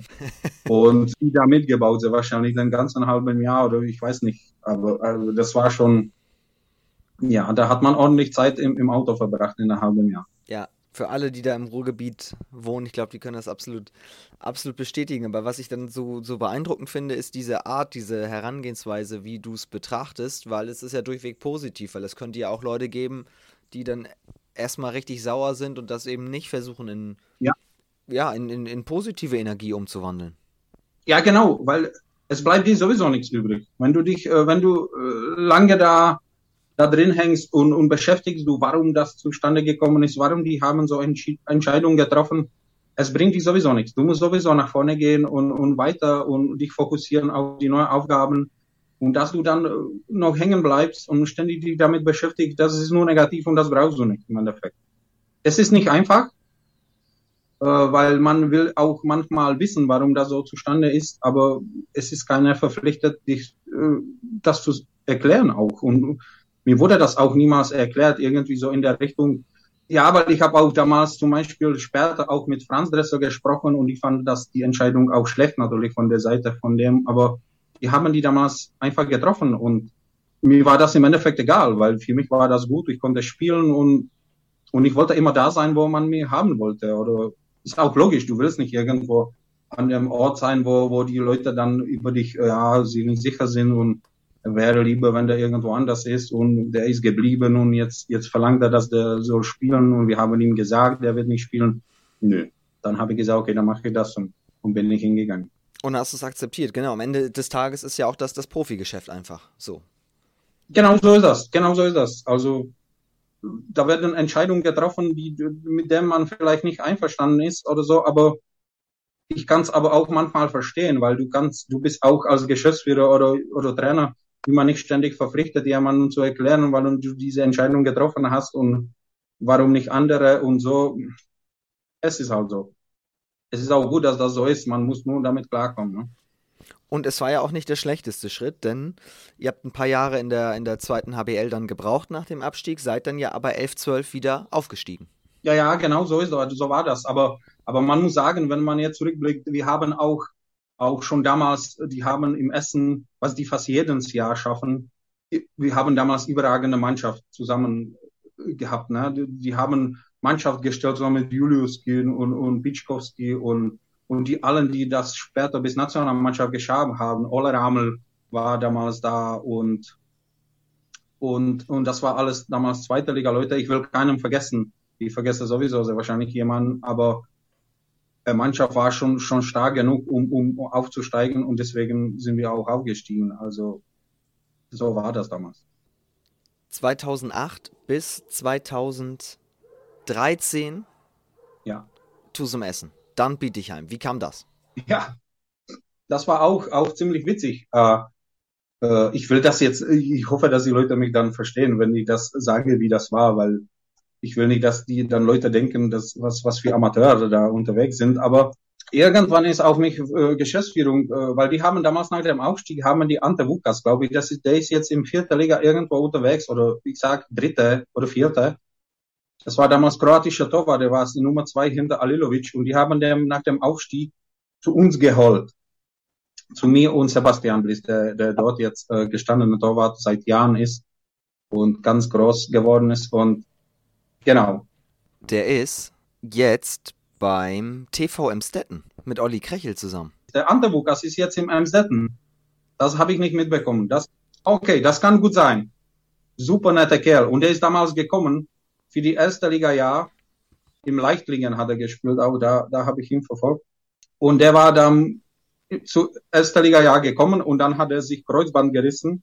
Aber warum bin ich nach Biedingheim? Weil irgendwann im März, jetzt war das, jetzt sage ich diese Zeit dann richtig, weil Anfang habe ich das verwechselt. 2015 am März ist auf mich äh, Geschäftsführung zugegangen. Die haben die äh, Kündigungsoption von dem Ante vergessen zu kündigen. Und jetzt droht, dass wir zum Dritt spielen müssen nächste Saison. Und dann haben die mich gebeten, ob ich mich vorstellen kann, den Vertrag aufzulösen und nach Bietigheim zu gehen.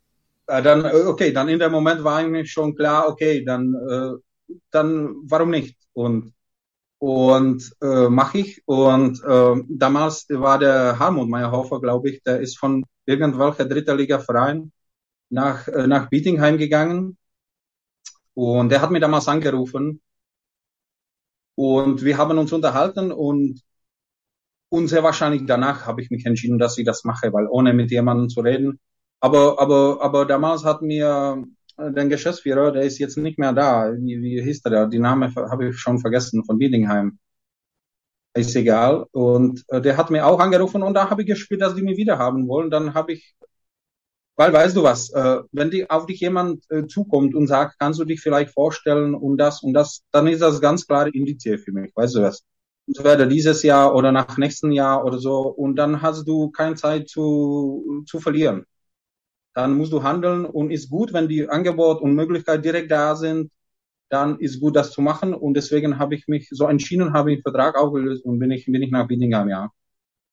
Ganz kurz einmal, er ist vom äh, TSV Friedberg gekommen, Meyerhofer. Genau, genau, genau. Richtig. Um das einmal äh, für die, für die Historiker hier einmal richtig einzuordnen, der 2013 nämlich die Drittligameisterschaft gewonnen hat.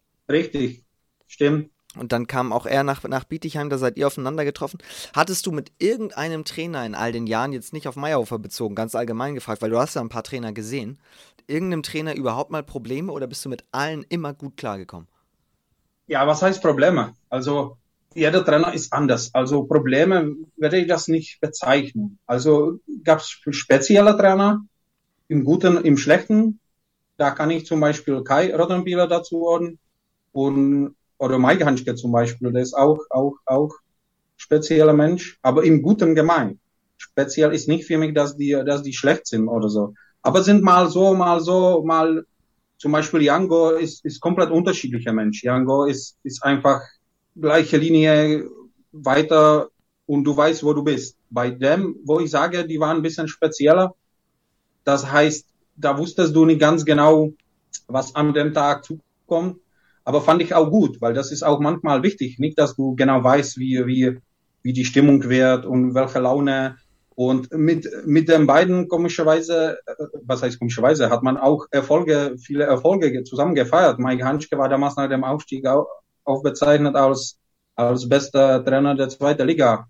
Ja, der Aufzeichnung bekommen. Also man hat äh, auch Erfolge, aber das war für mich mehr so, so Trainer, wo ich für mich mich gesagt habe, okay, das war, das war schon speziell, sag ich so. Muss bei Wort speziell bleiben. Nee, aber es ist verstanden, dass das auf keinen Fall negativ konnotiert ist. Punkt.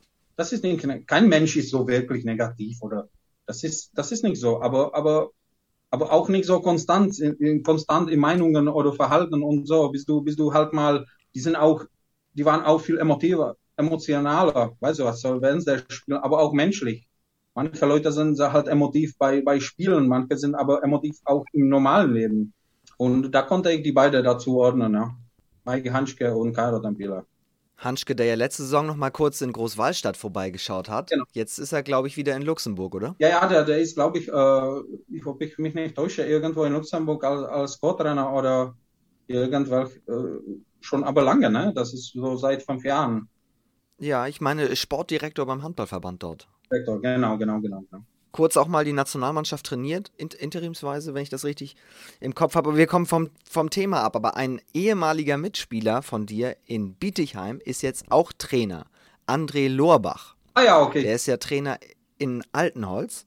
Und der hat mir ein paar Fragen mit auf den Weg gegeben, weil er sehr gerne, glaube ich, an die Zeit auch zurückdenkt und Fragen mitgegeben hat, die auch alle augenzwinkernd gemeint sind. Das müssen wir vorneweg einmal schieben. Er fragt zunächst, welcher Spieler in der Historie der zweiten Liga bringt am meisten Pech? Also, also mir bringt er am meisten Pech, oder? Ach so, ja, dann ist das ja wahrscheinlich der Mark Beckstein, ne? Ach so, ach so, wegen des Namens jetzt? Ja, ich weiß nicht. Ich weiß nicht, ich habe die Frage sehr wahrscheinlich nicht verstanden, aber über Mark Beckstein haben wir auch, auch manchmal so Witze. Ich weiß nicht, ob das in Bittingheim war, weil äh, wenn du mit Mark spielst, das ist nichts gegen Mark jetzt, sorry, ich muss mich entschuldigen, aber mit der Name, dann braucht man sich nicht wundern, dass man ein bisschen Pech gehabt hat. Ne?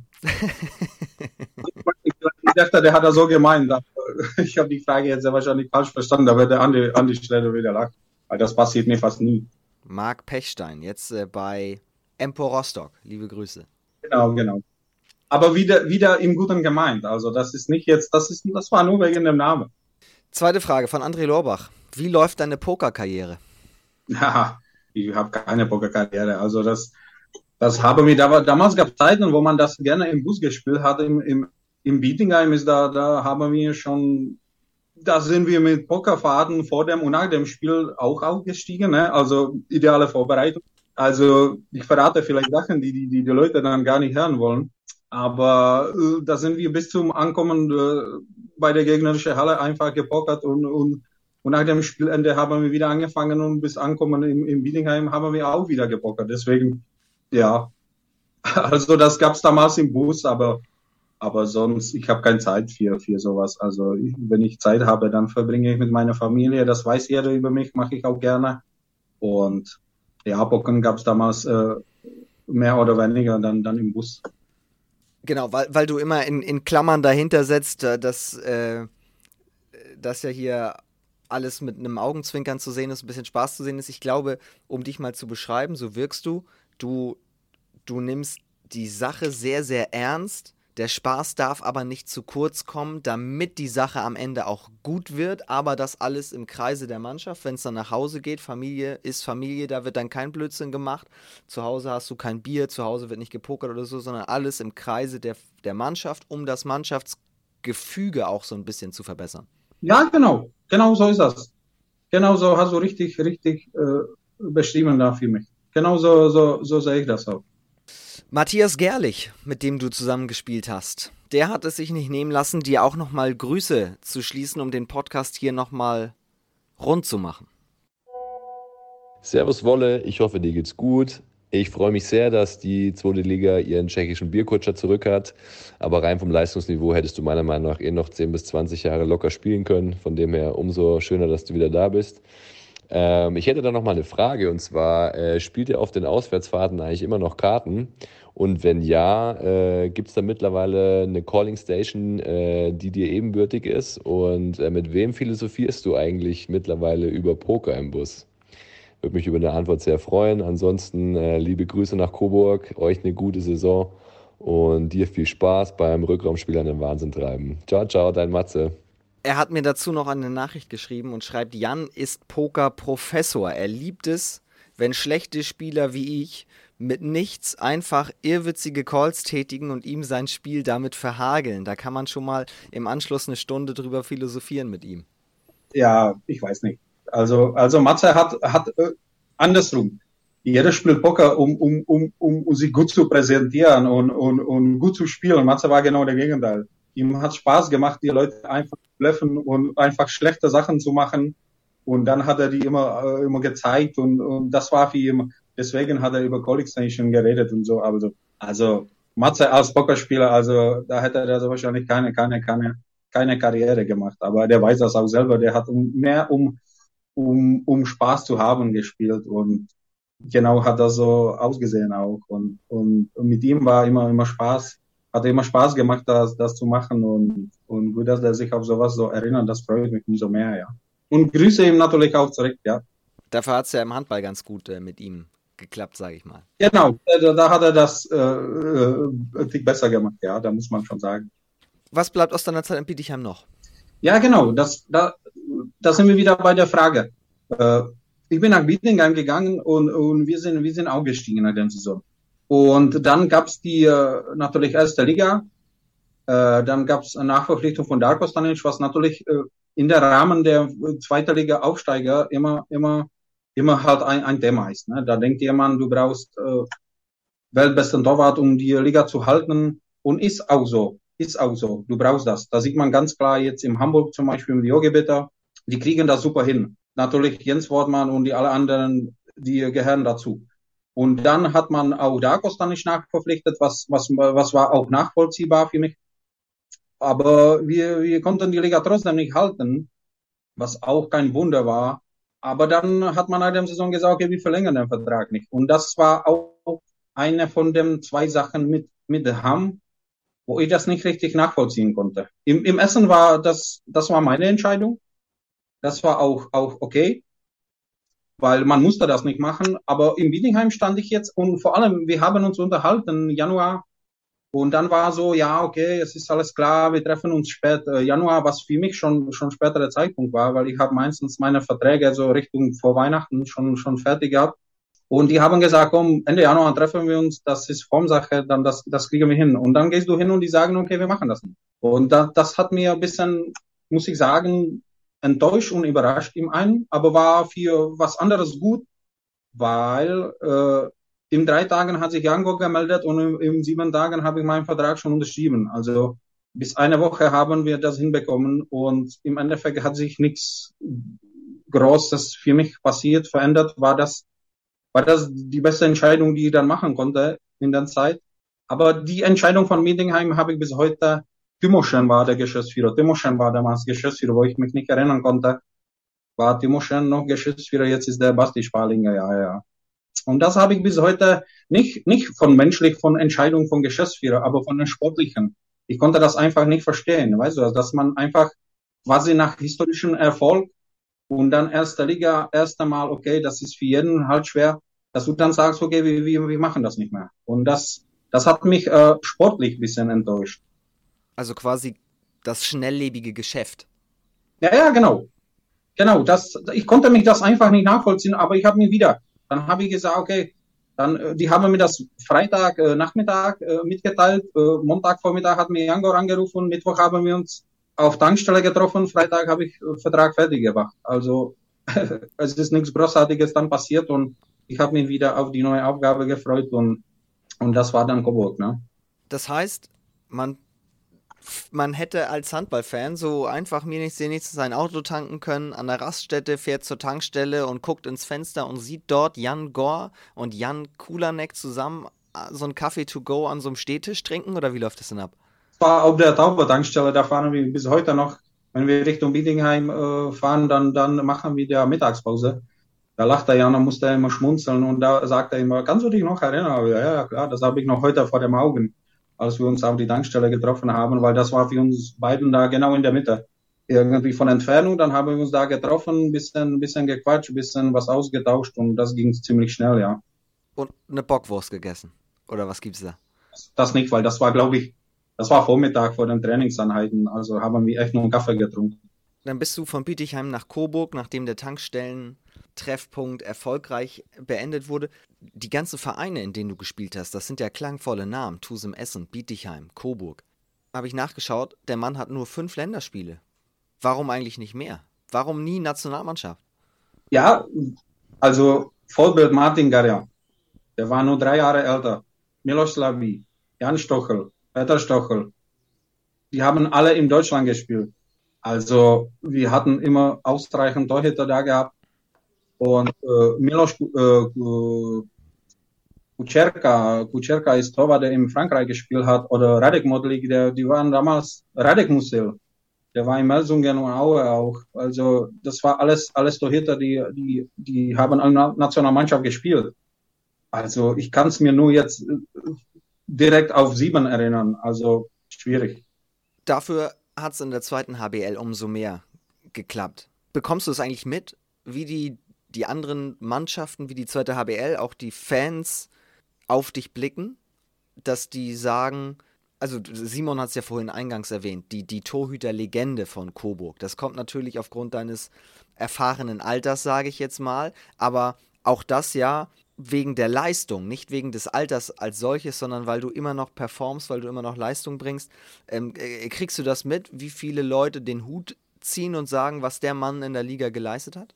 Kriege das mit von meiner Frau und von meiner Tochter, weil die sind im, im, im Gegenteil zu mir gerne auf Instagram und, und, und diese Performance da unterwegs und die, die zeigen mir das immer und sagen und so eben keiner, der das jagt, diese Information und gerne, gerne das, äh, jeder liest das gerne. Ich will nicht, dass das jetzt äh, falsch äh, überkommt auf die Leute oder, oder auf euch. Aber ich bin natürlich gerne, wenn, am, am besten bin ich, wenn die Leute auf mich zukommen und, und, und ich kann es mir mit dem unterhalten nach dem Spiel oder wenn man sich kurz austauscht und quatscht. Und das, was die über mich sagen und schreiben, das kriege ich meistens von meiner Frau und von meiner Tochter dann mit, ja. Das freut mich natürlich auch riesig. Schöne Sache. Und liegt natürlich auch an den letzten starken Jahren mit Coburg. Auch da bist du aufgestiegen. Mit Coburg bin, sind wir auch zweimal aufgestiegen, ja. Als Flo Bielek hier zu Gast war, haben wir auch ausführlich über Jan Gore und seine Bedeutung für den Standort, Handballstandort Coburg gesprochen. Aber welche Bedeutung hat er für dich oder auch die Spieler persönlich? Jan Gore, ja, was soll ich dazu sagen? Also Jan, jetzt, jetzt, jetzt habe ich gesagt, die, äh, Mike Hansch und Kai Rottenpieler, das war mehr so emotionale Leute und so. Bei Jan war genau der Gegenteil. Jan wusstest du genau, wo du bist. Der hat sein System gehabt, der hat die Leute in das System äh, eingebunden, hat er die, sie geholt, um, um ins System die haben ihm ins System gepasst und da wusstest du ganz genau, was kommt. Also das war wie, ja, das ist schwer zu beschreiben. Also der, der wusste ganz genau, was der für Leute haben will und was der von dem erwartet. Du wusstest ganz genau, wo du bist und hast du einfach deinen Job gemacht. Das war natürlich auch wichtig, wie bei jedem anderen Trainer. Das war die erste Voraussetzung, dass du, dass du dann mit ihm zusammenarbeiten kannst. Aber schwer zu beschreiben mit Worten für mich. Also, also das war das Idealste, was dir als Sportler im Endeffekt passieren kann. Weil du bist in jedem Moment weißt du, wo du bist. Er unterstützt dir auch, auch wenn es nicht läuft. Er gibt dir auch Selbstvertrauen, hat er uns, deswegen hat er auch, auch so viele Erfolge da gefeiert. Und das hat man auch ganz klar gesagt, wenn der das nicht mehr gemacht hat, wie schnell sich das auch ändern kann. Ne? Da man es kann auch, auch, auch richtig äh, dann andere Richtung gehen, wenn man aus dem System dann ausbricht. Ne? Ich habe über Instagram aufgerufen, Fragen an dich zu stellen und mir Fragen zu schicken, die ich stellen soll. Und ich, mir schwebte gerade die, die, Frage im Kopf, warum glaubst du, hat Jan Gore dich geholt? Und die Frage, die Franco Tafuro mir hier geschickt hat, liebe Grüße, wie beschreibst du deinen eigenen Torwartstil? Geht ja in die gleiche Richtung. Also wie würdest du dein eigenes Torwartspiel beschreiben und warum passt das so gut nach Coburg? ich weiß nicht, ob das so gut nach Coburg passt und, und über Torwartstil ist, ist, ist, ich weiß nicht, ob, ob, ob Torhüter gerne über eigenen Torwartstil reden, weil wir nehmen das, das, was wir machen, nehmen wir als, ich will nicht sagen als automatisch, aber heutige Zeiten ist, ist nicht mehr Torwartstil, dass du, dass du halt entweder nur springst oder nur auf dem Boden liegst oder nur, keine Ahnung, nur im Spagat bist ich tue mich immer schwer, über sowas zu reden. Das, da, da mag ich lieber, wenn es jemand anderen das über mich sagt, weil ich sehe keinen speziellen Torwartstil oder so. Oder es hängt von Vorbereitung an in meine Augen und, und Anpassung an den Spielverlauf. Also da ändert sich das auch, aber, aber konkret sagen, Torwartstil, warum das zum Coburg passt, schwierig. Also da tue ich mich schwer, da über was zu sagen. Ich weiß nicht, warum das passt oder nicht passt. Also dann, dann vielleicht eine andere Frage, die du besser beschreiben kannst. Was ist die größere Herausforderung? In die erste Liga aufzusteigen mit Coburg oder in der ersten Liga dann die Klasse zu halten oder nach dem Abstieg in der zweiten HBL irgendwie der Fuß zu fassen, weil auf seine Weise ist das ja alles schwer. Ja, genau, wollte ich gerade sagen. Also diese Schritte, die, die kommen peu à peu. Also erst musst du aufsteigen, was natürlich schwer ist, vor allem wenn du als Aufstiegsfavorit beschrieben wirst, dann alle denken, dass das, das wird ein Durchmarsch, was natürlich selten ist. Das hat letzte Mal, glaube ich, nur Gummersbach so geschafft, seit wieder seit seit lange Jahren. Aber jeder weiß, wie schwer das ist, einfach sich vor der Saison zu sagen, jetzt steigen wir auf, weil dazu hingehören auch Verletzungen und du kannst nie einplanen, wie die, wie die Saison laufen wird und du musst konstant du die ganze Saison spielen, was auch nicht einfach ist. Und das ist der erste Schritt, um dann aufzusteigen. Natürlich, das für mich zum Beispiel war in den letzten Jahren auch mehr der Ziel, dass die probieren, die Klasse zu halten. Was heißt probieren? Ja, probieren. Aber das ist schon wieder ein bisschen, ein bisschen ganz andere Liga. Da siehst du, dass du halt auch viele richtige Verstär Verstärkung brauchst in meinen Augen. Und alles muss wieder passen. Also du musst auch Glück im engen Spiel, Spielen zu haben. Und äh, ja, schwer zu beschreiben. Also das nach den vier Aufstiegen war natürlich für mich dann die höchste Herausforderung natürlich äh, die Klasse zu halten. Aber das habe ich, habe ich leider, leider nie geschafft. Und die dritte war, ja, dann wieder, wieder gut im, im, in zweiter Liga zu spielen. Ja, das ist, genau das ist der dritte Schritt, weil manche denken dann, ja, jetzt ist das Aufsteiger aus der, dritt, äh, aus der ersten Liga, äh, der, der ist eigentlich gut, der muss alle schlagen und das wird wieder automatisch laufen. Aber nach dem Abstieg hast du auch vier, vier Abgänge und, und verändert sich Mannschaft wieder und und es ist auch nicht einfach, 40 äh, Spiele zu spielen, wo du, wo du, wo du quasi 30 Spiele oder über 30 Spiele äh, du vielleicht knapp verlierst oder deutlich verlierst, dann wieder mit Selbstvertrauen in der, in der zweiten Liga zu starten und um wieder auf dem Jagd zu gehen, dass du wieder oben mit, mitmachen musst. Es ist auch große Herausforderung, finde ich. Also, aber, aber einer von den drei rauszunehmen und sagen, das ist das Schwierigste, sehr wahrscheinlich in meinen Augen die, die Liga zu halten. Aber alleine an der Tatsache, dass du sagst, ich bin mehrmals aufgestiegen, dreimal haben wir es nicht geschafft, die Klasse zu halten, direkt wieder runtergegangen, zeigt ja, wie schwer eigentlich dieser Schritt überhaupt ist. Ja, ich habe das, ich habe das viermal erlebt, viermal und viermal habe ich nie gepackt, das, das zu halten, ja. Stimmt, Essen damals einmal auch noch, genau. Essen, Bietigheim zweimal Coburg, ja. Ja, also, also ist der Step der zweiten, aus der zweiten HBL in die Liquimoli HBL einfach zu groß? Es ist so, wie das ist. Es ist groß genug, da, da, da äh, aufzusteigen und, und es ist schwer genug, da, da sich zu beweisen und genauso andersrum. Wenn du dann absteigst, dann ist, ist, ist auch schwierig. Ja, genau. Ich finde es, es ist groß, ja. Es hängt natürlich auch von den Möglichkeiten von dem Verein natürlich. Wenn der, wenn der, wenn der bereit ist und richtig vorbereitet, wie zum Beispiel Hamburg war, auch finanziell und dann die Leute, die richtige Leute zu holen, Vielleicht ist das dann einfacher. Unterstreicht auf der anderen Seite die Leistung von eben vor ein paar Jahren mal Leipzig, Bergische HC, Hamburg, vielleicht Gummersbach jetzt, ähm, wenn du tatsächlich relativ souverän in Anführungsstrichen die Klasse dann hältst. Ja, ja, genau so ist das. Da hast du das richtig auf den Punkt getroffen. Ja. Bevor wir zur aktuellen Situation abschließend noch in, in Coburg kommen, du hast vorhin gesagt, du bist so im Tunnel in dem Spiel und äh, bekommst eigentlich gar nicht mit, in welcher Halle du eigentlich gerade bist in der Corona-Zeit haben wir immer gesprochen davon, wie krass es ist, dass du in so groß, da wart ihr ja auch in der ersten Liga, wie krass es ist, dass ihr in die großen Arenen fahrt und keine Fans habt. Konntest du das dann auch ausblenden? Nee. Nee, das konnte ich nicht. Und das ist genau das, was du dich als Sportler nicht wünschst, dass so eine Situation vorkommt. Weil das kannst du dann zum, zum, zum Freundschaftsspiel vergleichen. Obwohl bei Freundschaftsspielen hast du auch Zuschauer. Wenn du gar keine Zuschauer hast, ist auch schwierig, in deine Zone zu kommen, weil du brauchst die Zuschauer, genauso wie Olli Krechel braucht äh, Anfeuern von dem andere brauchen was anderes, aber, aber komplett ohne Zuschauer zu spielen, also ich will nicht sagen, das ist schwierig, sich auf die Spieler zu konzentrieren, so ist das nicht. Aber ist schwierig, dich auf dein Level zu bringen, den du unbedingt brauchst, um dann, dann die beste Leistungen zu bringen. Weil dazu brauchst Zuschauer. Das ist nicht so, dass du nicht weißt, in welcher Stadt du bist und in welcher Halle du bist.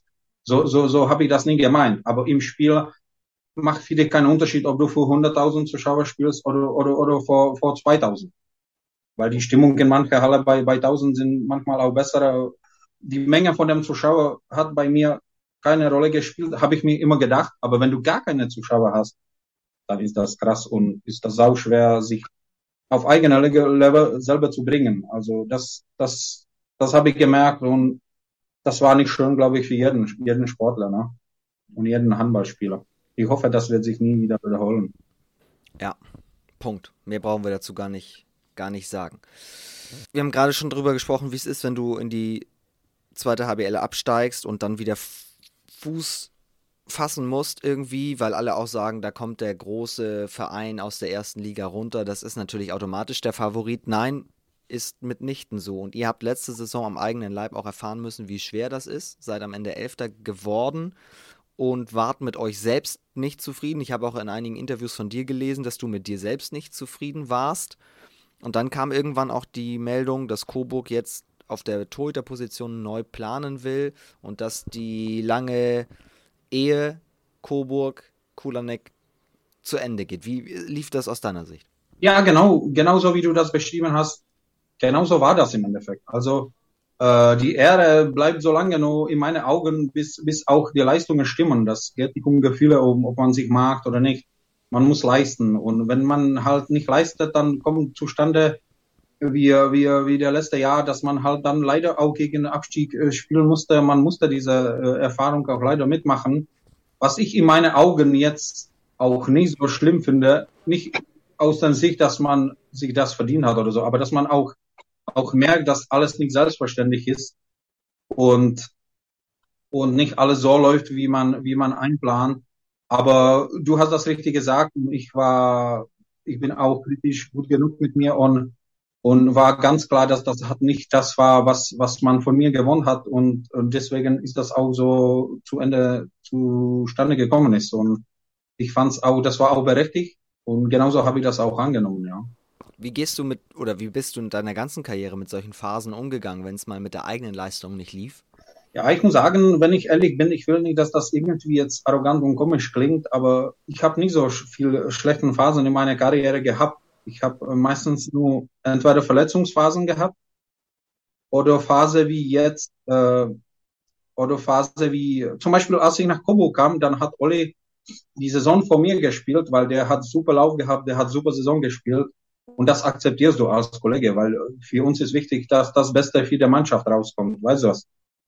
Aber das kann ich nicht beschreiben als meine schlechte Saison, weil wenn du mit jemandem spielst, der, der, der, der Saison seines Lebens spielt oder, oder richtig gute, gute Saison spielt, dann ist das doch nicht dein irgendwie, da hast du nichts verloren. Also meine ich von, man kann es nicht zum zweiten durchspielen auf einmal und aber so viele schlechte Phasen, das war meine erste Saison, wo ich sagen muss, okay, ich kann es mir jetzt vorwerfen, okay, man kann sagen, erste Ligasaison, okay, man hat die, die Liga nicht gehalten, aber ich will nicht, dass das alle bespringt, aber es war halt so, ne? Ich, ich habe da probiert, äh, das Beste, Beste, was man in der Lage war, da zu machen. Wenn das nicht gereicht hat, dann hat das nicht gereicht. Dann hat man das irgendwie akzeptiert. Aber, aber erste Saison, wo ich mich echt das zum Vorwerfen habe und wo man sagen muss, okay, das war nicht gut, das war die letzte Saison. Und deswegen, deswegen äh, hat mir das im Endeffekt dann auch ich will nicht sagen, der nächstes Jahr gekostet, aber weil, äh, okay, du musst aber auch auf meine Alter schauen und irgendwie äh, auch planen für die Zukunft und es war so, wie das war und, und, aber ich konnte nachvollziehen und das, das kann ich mir als, als Saison vorwerfen, wo man dann sagt, okay, das war, das war nicht gut. Aber da schließt sich die Frage von Konstantin Madat an. Liebe Grüße, der mir geschrieben hat. Frag ihn mal, wie er das gemacht hat. So lange auf diesem Niveau und wie du selbst sagst, ohne viele schlechte Phasen. Wie ging das? Wie geht das? Wie geht das, dass du, dass du einfach jeden Tag zum Training gehst und, und dann mit dem Jungs quatscht und, und dass du dich auf jeden Spiel vorbereitet? Also das muss jemand anderen. Also ich, ich weiß nicht, warum das so, habe Glück gehabt, keine Ahnung, oder, oder hat man äh, in der richtigen Phase auch gute Entscheidungen getroffen hat, weil äh, in der Vereine, wo ich immer, immer, immer gewechselt bin, das, man muss sagen, das war keine klare Aufstiegsfavoriten, aber irgendwie haben immer Potenzial gehabt, um aufzusteigen. Und deswegen, vielleicht hat man auch, auch gute Vereine gewählt, da, um hinzugehen und war im richtigen Zeitpunkt an dem richtigen Ort. Vielleicht auch das war das der Grund, warum, warum man so lange Erfolge gehabt hat. Und, aber selber, ich habe kein Geheimnis dafür. Also kann ich nichts verraten, so wahrscheinlich. Als du in Coburg verabschiedet wurdest, am Ende der letzten Saison, was ging dir da durch ja. den Kopf? Also super schön. Also das war die Belohnung für die ganzen Jahre. Aber wohl, ich muss sagen, ich habe in allen Vereinen, wo ich gespielt habe, ich habe richtig guten Verhältnis mit den Zuschauern gehabt. Also ich kann es mir auch zwei erinnern, zum Beispiel aus Hamm, als ich damals nach Essen gegangen bin. Die habe ich später dann auch getroffen. Die sind bei Verabschiedung zu mir gegangen und haben gesagt, ja, okay, es ist gut, dass du gehst. Vielleicht, wenn du noch gut Handball spielst, dann kommst du wieder nach Hamm. Aber das glauben wir nicht.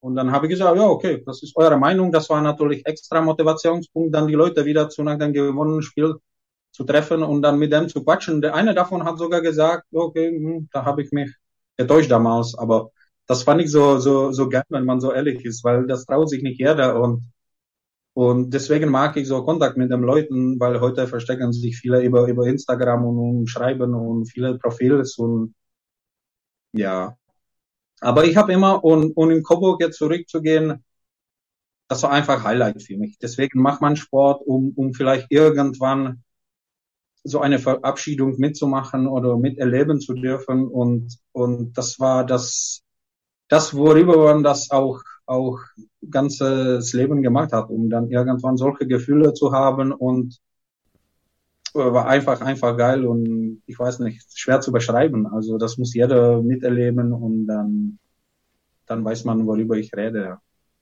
Einfach super schön. Ich, ich kann es nur nochmal sagen, einfach Dankeschön an alle aus Coburg und alle Fans und so und es war einfach super schön. Dann war man sich nur eigentlich nicht sicher, ist das jetzt auch die Karriere von Jan Kulanek gewesen? Du hast schon angekündigt, du gehst jetzt erstmal zurück nach Hause, nach Tschechien und dann mal schauen. Und dann beginnt die Saison noch nicht mal so richtig. Und dann steht Jan Kulanek wieder im Tor von Coburg. Hat natürlich auch einen ernsten Hintergrund. Wir wünschen gute Besserung an Van der Merwe, der am Ellbogen operiert wurde. Aber du hast sofort gesagt, ich helfe direkt wieder aus, wenn Coburg mich braucht, dann, dann bin ich natürlich am Start hier, Justi 3410 hat mir auch geschrieben, wieso hast du dich nochmal entschieden, dann weiter zu spielen? Also warum, du hättest ja auch sagen können, nee Leute, jetzt bin ich wirklich mal im Handballruhestand.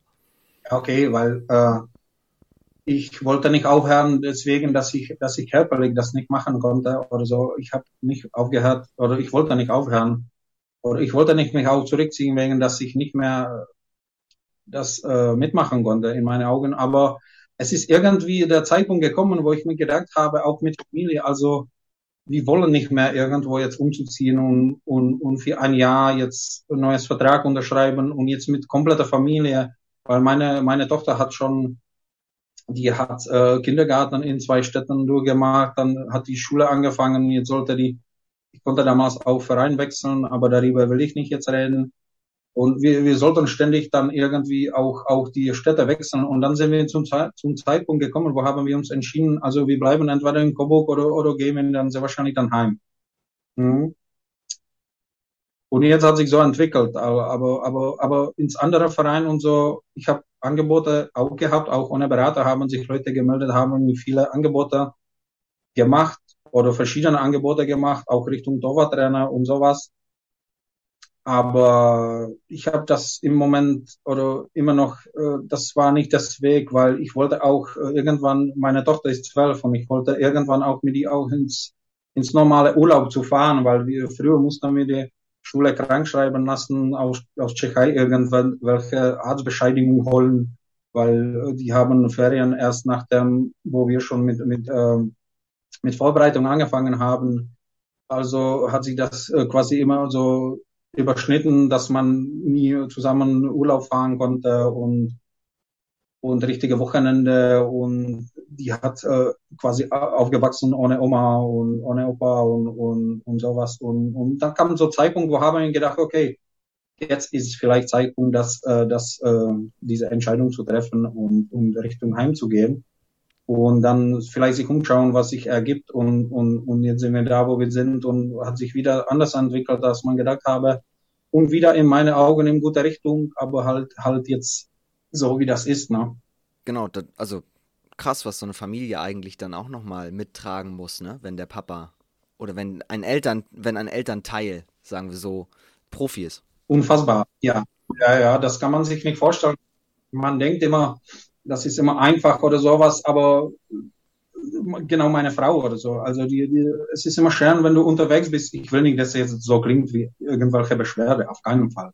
Wir haben super schöne Jahre in Deutschland gehabt, sonst hätten wir das natürlich auch nie gemacht. Ne? Also es ist nicht so, dass du gezwungen warst, irgendwie was zu machen. Nein, wir haben super schöne Jahre gehabt und haben wir immer noch. Aber aber diese Kontakt zu den Familien und so, weil wenn du halt äh, 700 Kilometer von Heimat bist, kannst du nicht übers Wochenende heimfahren. Ne? Also gab es Jahre, wo wir vielleicht einmal heimgefahren sind oder zweimal oder wenn es Wochenende knapp, äh, Weihnachten knapp waren, sind wir gar nicht Weihnachten gefahren. Dann kam noch natürlich Corona-Zeit, was, was, ja okay, das braucht man gar nicht mehr jetzt darüber reden. Und deswegen hat das uns alles diese Entscheidungen auch einfacher gemacht. Umso einfacher war jetzt wieder nach die Anfrage aus Coburg wieder zu sagen, okay, weil ich habe meine zweimonatige Urlaub gehabt. Wir haben die Sachen, die wir machen wollten, haben wir durchgemacht. Und im Endeffekt stand ich jetzt und habe ich mir gedacht, ja, warum soll man das nicht äh, weitermachen? Aber deswegen die Entscheidung war nicht so schwer. Ich freue mich darüber, aber hat das natürlich auch andere Hintergründe, dass du komplett jetzt so eine Familie in Deutschland bist. Aber so ist das halt im, im Sportleben manchmal. Gab es auch andere Vereine, die dich nicht als Torwarttrainer, sondern als Torwart verpflichten wollten? Ja, gab es auch, ja. Wer so? Ja, das, das, das macht man nicht, weil die, die Sachen haben sich auch anders entwickelt und, und, und über Sachen, die, die man nicht zum Ende gebracht hat, ist schwer zu reden, weil, weil die haben auch dann natürlich auch andere Leute ge geholt und, und ich will nicht, dass die Leute dann vielleicht das mitkriegen, weißt du, wie ich das meine? Und dann denkst du, du warst vielleicht andere Wahl oder warst du zweite Wahl oder, oder dritte. Oder. Völlig klar, ja. ja ich muss, aber ich muss es mal fragen. Ich muss es fragen. Ja, ja klar. Gab's, gab's auch ohne, ohne, ohne, ohne Spielerberater, ja. Das, das gab's auch, ja.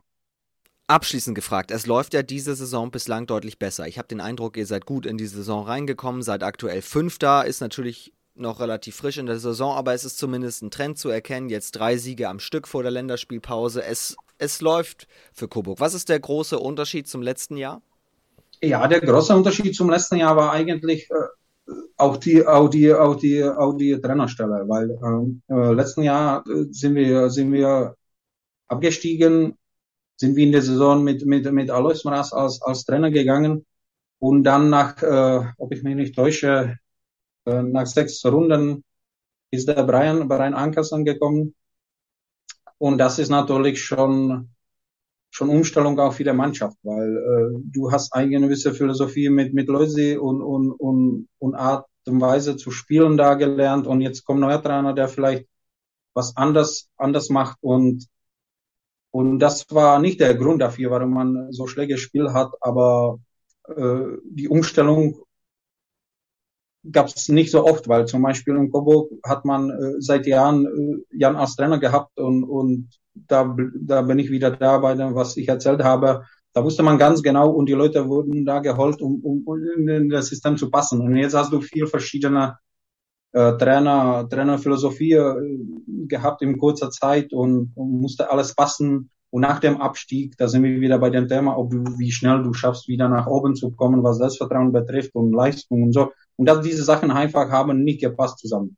Dieses Jahr konnte, konnte Brian mit der Mannschaft äh, komplette Vorbereitung durchzumachen. Also haben die Sachen, ich will nicht sagen, sich beruhigt, aber war mehr Zeit, um, um, um an den Sachen zu arbeiten und deswegen, deswegen, ja, aber in zweiter Liga, ich wollte jetzt sagen, in zweiter Liga geht aber richtig schnell, ne? weil wir haben erst das Spiel gewonnen und dann warst du im, im Lübecker, im Nettostadt Lübecker und da haben wir mit einem Tor verloren.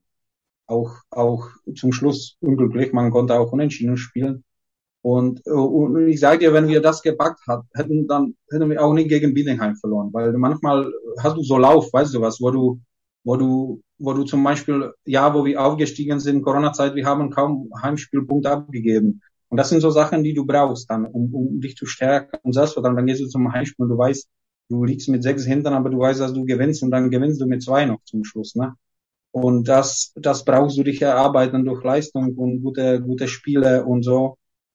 Und manchmal brauchst du auch gute Phase und Glück. Und wenn du den Glück nicht hast, dann haben wir natürlich auch, auch gegen Bindingheim verloren. Nicht natürlich nur wegen Glück, weil die haben auch besser gespielt. Und dann musst du dich wieder, wieder hoch erarbeiten, was nicht immer, immer, immer selbstverständlich und einfach ist. Vor allem im Verein, der immer Richtung Platz bis sechs äh, schaut und so. Wenn du auf einmal nach zwei, drei Spielen schon auf, wieder auf Platz zwölf stehst, dann hast du halt wieder, wieder Probleme. Deswegen. Aber Top 6 ist realistisch für Coburg mit dem Kader auch, oder? Es muss auch realistisch sein. Also, was heißt muss? Ja, du musst, du musst, aber der Mannschaft ist gut genug, um, um das zu erreichen. Und man muss, muss jede Woche dafür arbeiten und jede Woche muss man halt bestätigen und dann, dann wird man sehen, was, wo man dann am Ende, wo man am Ende landet. Ne? Und wo landet Jan Kulanek am Ende? Wie lange bist du noch dabei? Ja, das wird sich entschieden auch von dem Heilungsprozess von Christian. Also die Absprache ist so, dass, dass wir schauen. Ungefähr bis zur Rückrunde, bis Ende Saison? Ja, bis zum Rückrunde auf jeden Fall. Mhm. Okay.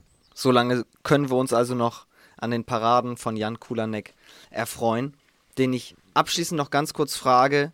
Uns ist das Gerücht zu Ohren gekommen, dass du mal im Gewichtheben aktiv warst. Stimmt das? Ja, ja. Aber das war, das war vor dem, da, das, das, da muss ich wieder aber richtig zurückblicken, weil das war Zeit, wo ich sogar mit Handball aufhören wollte. Weil da haben wir uns bei, bei, bei Lovositzer da irgendwann irgendwo bei Training mit drei, vier Leuten getroffen und hab, dann bin ich auf Papa gegangen und zugekommen und habe gesagt, ich, ich weiß nicht, ob mir das Spaß macht, weil ich kann Fußball spielen, ich kann das machen und dann in den Zeiten, wo man wo die Leute äh, auch gerne in, in den Kraftraum äh, Fenster gegangen sind und, und mit den Kumpels damals, die ich hatte, die sind alle viel ins Kraftraum gegangen, dann bin ich mit das mitgemacht und und so ein Jahr dann wieder, wie bei allen Sportarten, ist der Trainer auf mich zugekommen und gesagt, ja, du hast genau die Statur dafür, du kannst äh, die gut entwickeln und Potenzial bist du das nicht mitmachen. Da habe ich gesagt, okay, dann probiere ich ein Jahr mitzumachen. Und dann musste ich aber natürlich auch schnell aufhören, weil das ist genau das Sportart, den du dann als Torwart nicht mehr brauchst. Ne? Und dann hast du was im Gewichtheben genau gemacht? Ja, so Dreikampf und, und Kniebeuge und, und diese, ich weiß nicht, wie das heißt, diese Reißen und, und Bankdrücken und sowas. Krass. Was, ähm, ist, ist das dann in all den Jahren danach noch im Kraftraum so gewesen, dass du mehr gehoben hast als alle anderen? Die Muskeln speichern, Muskeln speichern und das war auch Matze und so in der Zeit, wo wir im Essen immer Krafttest gemacht haben. Und ich habe den ganzen Jahr kein Krafttraining gemacht. Und, und dann habe ich immer gleiche, gleiche Kraftwerte fast gehabt. Und ja, die wollten das nicht verstehen, warum, warum, warum schafft man das? Und, aber die Mu Muskel speichern und du brauchst nicht viel, dann das zu erfrischen, was, was manche Leistungen betrifft. Aber ja. Dann haben wir mit dem Gerücht jetzt auch aufgeräumt. Es stimmt tatsächlich. Jan, es hat mega viel Spaß gemacht. Vielen herzlichen Dank für deine Zeit. Das, äh, das war eine wirklich coole Folge. Ja, der, gerne immer. Ich habe mich auch gefreut, muss ich sagen. Wir uns auch. Obwohl ich nicht Instagram und Podcast-Fan bin von, von, von Internet, sage ich so, dann hätte man sich lieber persönlich getroffen. Da, da wiederhole ich mich wieder. Nicht, dass das, das ist nichts gegen Podcast oder Instagram oder sowas, aber. Das stimmt. Aber war cool und super Erfahrung und wie gesagt, ich habe mich gefreut und Vielen herzlichen Dank. Alles Gute weiter für dich. Genieß die letzten äh, Spiele, wie viele auch immer es sein werden in der Liga. Jetzt hast du ja noch richtig nochmal eine Abschiedstour. Ja, genau. Man kann so beschreiben, aber man weiß nie, was, was passieren kann. Also ich sage lieber nichts mehr dazu. Und ich freue mich einfach jeden Tag zu Training zu gehen und, und dann, dann spielen zu dürfen. Und so soll, das, so soll das auch so sein. Vielleicht wiederholen wir das Ganze irgendwann mal im, im Rathaus von Lovosit wie wird es ausgesprochen? Lovosice? Lovosice, genau, ja, ja, genau. Da fährst du vorbei, wenn du, wenn du von Dresden nach Prag fährst, da oben, dann durch Tunnel, dann, wenn du dann auf Tschechei Seite kommst, dann 20 Kilometer bis du bei Lovosice. Ja, wer weiß, vielleicht bist du irgendwann mal da im Rathaus aktiv und dann treffen wir uns da oder als Torwarttrainer oder wo auch immer. Es würde mich auf jeden Fall freuen. Alles Gute für dich. Danke dir. Ciao, ciao. Jan, liebe Grüße und euch vielen Dank wie immer fürs Zuhören. Ich hoffe, das hat euch genauso viel Spaß gemacht. Habe ich sehr genossen. So viele coole Anekdoten, so viele witzige Geschichten. Das war's für diese Woche. Nächste Woche, wichtige weitere Folge. Frank Leibmann zu Gast von der Liquimoli HBL. Es geht um Statistiken, von der Geschäftsstelle der Liquimoli HBL müssen wir sagen. Es geht um Statistiken. Wir hatten es ja neulich mit Konstantin Madert hier schon mal angesprochen. Die Statistiken wie werden die eigentlich geführt? Was muss man da beachten? Wie bekommt man da ein bisschen mehr Einheitlichkeit rein? Was plant die HBL eigentlich? Es ist ja gerade Länderspielpause, deswegen lohnt es sich, auf das Thema nächste Woche mal ausführlich zu blicken. Dann ist nächsten Donnerstag Frank also zu Gast. Wenn ihr Fragen habt, schreibt mir unbedingt auf Instagram, fantastisch. Ähm, wird nächste Woche auch nochmal so einen Fragebutton in der Story geben. Schreibt mir eure Fragen, ich packe sie dann rein in die Folge wie heute. Bis dahin habt eine gute Zeit, habt ein schönes Wochenende, genießt es und bleibt vor allem gesund. Liebe Grüße und bis nächste Woche. Euer Vom. Tschüss.